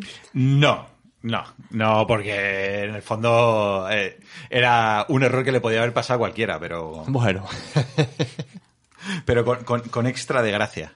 bueno. Cositas de esas del mundillo empresarial. Claro, es que yo me tengo que andar con cuidado porque aparte, claro, so- soy, jefe y me dedico a la consultoría de recursos humanos, con lo cual eh, debo tener cuidado con, con mis eh, anécdotas de jefes que... Es un jefe muy jefe, cadenas. No, lo que pasa es que he enseñado a gente a ser jefe y entonces eso queda muy feo, que me queje ahora de, de cómo son. Eres un maestro de jefes. Es un maestro de Un jefes. jefe de jefes. Sí, un sensei o un... y Son padawan de jefe, Pero eres Rajoy. por ejemplo. yo- yo No, ve- pero hay muchos jefes que son el típico jefe que ha aprendido a, a- a gestionar gente leyendo libros. Que es como la, la versión manager de los que aprenden a bailar contando. Ajá. Que tú les ves que lo intentan, pero luego todo mal. Sí. Pues, pues esto es lo mismo. Es, "Ah, la gente está enfadada porque cobran poco. Pues para compensarlo vamos a hacerles más evaluaciones del rendimiento, que a la gente le gusta que le den feedback. Pues, El pues Salario emocional. Claro, sale- pues vamos a, entonces salario emocional, que eso les va a gustar, y es como no. Salario emocional es cuando, cuando la gente puede pagar la hipoteca, ya te puedes meter con el salario emocional. Eso es horrible, horrible, horrible. Antes no. Sí. Yo, no, yo voy a contar un momento ridículo de una que me pasó una vez a mí. Fue que mm, cuando estábamos, cuando estaba en, en Fujitsu, de las miles de cosas que hacíamos, pues ve- ve- hacíamos, vendíamos muchos cajeros automáticos. Entonces teníamos una, había una sala, ¿Llenos o vacíos? De pasta. nos vendíamos vacíos. Y entonces me acuerdo que te, había una sala de como de control de todos los cajeros de España. Entonces era una sala, vivas con la tarjetita, lo abrías y había como un mapa gigantejo de España con mogollón de luces y unas gradas como para poner mm, 10 o 12 personas ahí controlando. Parecía como lo, lo de los misiles de la NASA. Y, y que de repente Houston. se encendió la lucecita roja y te salía un... bzzz. "Oh, el cajero de Villa García de Arosa se ha atascado, ¿no? Solo tenía un piloto. O sea, solo tenía había pilotitos un en- indicativo. tenía pil- sí pilotitos y te salía que era un poco chorrada porque te podía luego te salía el informe en un papel y tenías que ver dónde estaba el este entonces claro la sala era un poco demasiado para lo que para lo que había Eso te generalmente. iba a decir. Digo, te puede, yo que sé, una aplicación. pff, No, Exacto. Estamos funciona hablando de- el- de hace veintitantos años, entonces estas cosas se llevaban así un poco espectaculares. Entonces, eh, claro, siempre había una persona en esa sala. Mm. Y hasta que un día aparece el, el- nuestro jefe español, porque teníamos un jefe japonés. y Una un- sala como para llevar a tus hijas, ¿no? Para que vean Sí, para enseñar lo lo que que- trabaja ¿dónde- papá. ¿Dónde trabaja papá? eh, Exacto, llevarles ahí al centro de control de Ah. y, que, cajeros. y que flipen, ¿no? Y Dicen, que flipen. "Madre mía, "Hola", y Mi tal. padre manda cohetes al espacio. Exactamente. Y total, que un día aparece el jefe español, porque teníamos un jefe japonés y un jefe español, aparece el jefe español, que era un tipo bastante, bastante desagradable, y eh, resulta que van a utilizar, eh, en esta sala también había una- un pantallón grande, y van a hacer una videoconferencia con Japón. Y entonces, ¡Wala! claro, la hacen en la sala y, claro, había que eh, dar la sensación de que pues, éramos un- una empresa que estaba ya a tope. Entonces, empezaron a reclutar gente, tú, tú, tú, tú, a la sala, De fondo. de fondo. De Ah, figurantes. figurantes, De sí. figurantes. Y de repente viene un tío de mantenimiento y nos pone unos portátiles, pero que estaban en un almacén que no ni funcionaban. Y entonces estaba el, el, tuvimos durante 10 minutos Así. el jefe hablando, hablando exactamente como las marionetas, picando en un portátil detrás de un señor hablando de un tío en Japón y un japonés traduciendo. Como cuando tocas el piano en falso. ahí, Exacto. eh. Claro, todo el- la coña era por Dios que, na- que de repente el japonés no quiera preguntar algo o quiera. Cruzaba un robot Emilio de vez en cuando. Y fueron de los 10 minutos más absurdos que he visto en mi vida. No, hacía como un cara interesante así y tal, y picando, cuando, y con un ordenador que no se- ni se encendía. ¿Sabes? Un portátil, ¿no? Y a los 10 minutos, pues ya se cerró la videoconferencia con Japón, quedamos como que, joder, fíjate que ha aprovechado, qué cosa más grande, más bonita qué han hecho lucido, aquí. que aquí- Ahora venga, cerramos los portátiles y, y esto se queda. A seguir tocándolo. Pepita de oro, ¿eh? Ese es el que organizó. Tío, ¿tú te acuerdas una...? Yo es que no me acuerdo qué nombre era de película. Una película, pues, antigua, sería de los 60-70, que en España mandan un cohete a la luna y lo mandan... Ah, y la, la base, la de Tony LeBlanc, ¿no? la base está en Minglanilla. Claro, sí, eso es Mm. la de, sí, de Tony Blanc, ¿cómo se llama? Ah, Ah, no me acuerdo ahora. Es que me, Pensaba- hace- me hace mucha gracia Lo lo busco en de, un segundo. lo de Minglanilla, Minglanilla. pues igual. Pues algo eso así. Lo, lo mismo es. Hay, un- hay El una- astronauta. El astronauta, sí. Hay una, hay una también de los 70 que es muy curiosa, que yo la recuerdo verla este niño y me gustó mucho, que creo que se llama Los Nuevos Españoles, y es de una empresa española de toda la vida que les compra una empresa americana, que yo siempre recordaré que se llamaba Brewster and Brewster. Y entonces eh, son, pues esto, yo qué sé, Manuel Gómez Bú, Alfredo Landa, todos los típicos, y hay una escena que cantan un himno que es el Los Hombres Brewster, ¿no? Entonces a mí se me acuerdo que me... Los Hombres Brewster, no sé qué, no sé cuántos. Y, y la peli, esa parte está, está muy chula, como re- reconvertir una empresa española de toda la vida en un entorno, en un entorno internacional. Y no sé por qué me acabo de acordar con esto. Sí, sí, de- pero es que es- me, ha, me ha cruzado así de repente. Es que es surrealista lo de la historia, me ha encantado lo de la, Estaba, la sala de control ahí. Era, era fantástica. La Los empresa, figurantes. la empresa japonesa tenía una cosa muy guay, que es, es verdad, a mí lo que más me molaba era la copa de, de Navidad. Que se hacía karaoke, eh, era, había karaoke, como una empresa japonesa. Y entonces cantaba todo el mundo, obligatoriamente tenía que cantar todo el mundo de, mm, de como de todos los departamentos, te- departamentos tenemos que designar a alguien que Ah. cantara. Pero, claro, los órganos unipersonales, pues cantaba la persona. Entonces, Un poco bullying, ¿eh?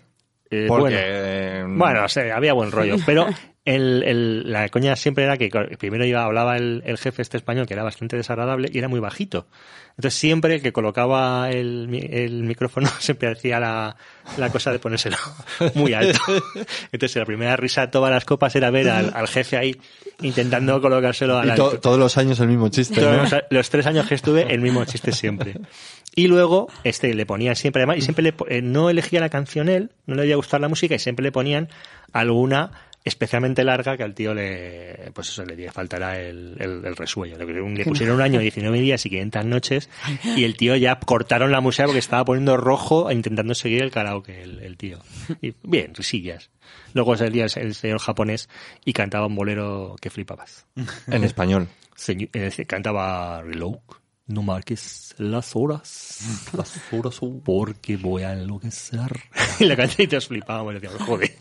son Ah. mira. superiores, son superiores. Habla Mira, español, mira. canta boleros Sí, sí. el tío. Ponte tú a cantar un bolero Esa- japonés. Exactamente. la de Ahora bola de voy dra- a recitar haikus. o la de bola de dragón, ¿sabes? Bueno, pues llevamos llevamos dos horas. Sí, no hemos hablado así como de jefes A lo en general, tonto. hemos hablado de nuestras vidas de jefes mm, y de los jefes que hemos tenido, pero está bien. Muy pochamente. Así nos reservamos el material para hacer lo que decimos siempre. Vamos a hacer una segunda parte. que luego, luego no. Pero bueno, ahí tenemos cositas. Bueno, ¿qué le vamos a hacer? Oye, hay algunos que salen mejor y otros que salen peor, y este habrá sido bueno, nunca lo sabremos. Qué agonías. Cada vez Sí, siempre, sí, siempre, oh. siempre sale. Oh, de verdad. Sale diciendo. no me- Vosotros oyentes no lo oís, pero es que aquí cortamos y empieza. Uy, qué bueno, pesado pues, es. Ha estado hoy Qué así pesado. regular, Ha ¿no? sido flojito, ¿eh? Ha sido flojito, Ha ¿no? sido flojito hoy. Qué Ahora nos agonías. dirán los oyentes, pues sí, hoy ha sido flojo. Pues nos da igual. Ha estado genial. Ah, está guay. Eso en poca de supervivencia. Claro. Es poca Sí, sí. de oportunidad. Pero cada vez da igual lo que va, yo que sé. La, Eso la- podcast de outlet. A veces Claro. sale bien, a veces sale mal. Claro. No me Podcast importa. con, con Tara. ¿Pero qué Tara? Ah, Hay Tara, un agujero en medio del pecho, no, pero hay algunas Taras que... Bueno. Un pix, tiene un píxel fundido en la, en la esquinita, una esqui- ni, ni te, ni te das cuenta. Bueno. Bueno. Muy bien, pues vamos a acabar como siempre acabamos y es que mi señora esposa, pobrecita de ella, está cuidando de todos nuestros niños y me está tirando ya la cañita. Cadenas agotando todos los family points Yo porque lo tengo desconectado, pero probablemente también, ¿eh? por cuidar de nuestras hijas. Las suyas y las nuestras. Sí, sí. Sí, sí, y, y permitirnos gracias a eso poder charlar con vosotros y, y nada, ofreceros este humilde programa que si queréis eh, seguir en contacto con nosotros podéis escuchar este programa muchas veces para que nos suban las escuchas, que nos viene bien, pero también podernos- podéis darnos like, podéis seguirnos en Twitter, Y podéis, pues, en comentarnos lo que Instagram. queráis. y todas estas cosas que sueles decir tú, ¿no, Baldu? Que, Sí, que no los, duele. likes, los likes son el oxígeno de, de- que, de los- que no duele, que Hay no bu- duele nada. Hay que bu- buscar metáforas ahí súper chungas. Es que lo vi el otro día en una serie. Los likes son el oxígeno de Instagram. Pues eso. Ah, O sea, pues. Claro, Claro, eh, pues, por ejemplo. No, que. Pues Las- la- nada. las reproducciones, sobre todo. Los likes son, se se me acaba de ocurrir, son nuestros aplausos. Oh. Cuando se cierra el telón. Madre Y mía. aquí cortamos. Sigue, déjalo aquí. Déjalo aquí porque a peor, a vergüenza. peor no, no se va a ir. Bueno, Nacho, muchas gracias. A vosotros, chicos. Gracias por venir. Como siempre, un placer. Nacho, lo bueno, que vive aquí al lado, le tenemos a mano, o sea que en cualquier momento aparece. Ahora hablamos de lo que os he comentado antes. De, de Ay, ideas, sí, ideas, sí, sí. ideas. Y, y deitas. ¿Vale? Ah, Es verdad que no las hemos contado que no nos da tiempo, pero No da Nacho tiempo. tiene algunas ideas para nosotros para el Ah, es podcast. verdad, muy, y muy guays, muy guays. ¡Venga! y vamos a la molienda y vamos a la molienda de pronto yo vi cerquita de allí había una culebra mirando para mí yo grité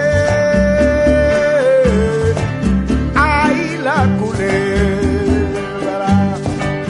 Yo grité, ay la culebra.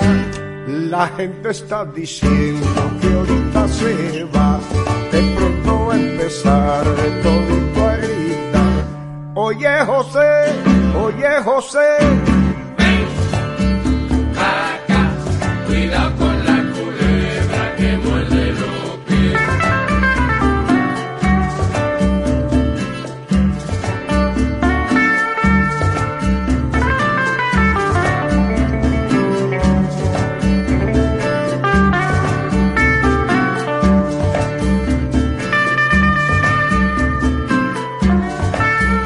y vamos para la molienda y vamos para la molienda de pronto yo vi cerquita de allí había una culebra mirando para mí yo grité, ay la culebra. Yo grité, ay la culebra. La gente está diciendo que ahorita se va, de pronto va a empezar todito a gritar. Oye José, oye José.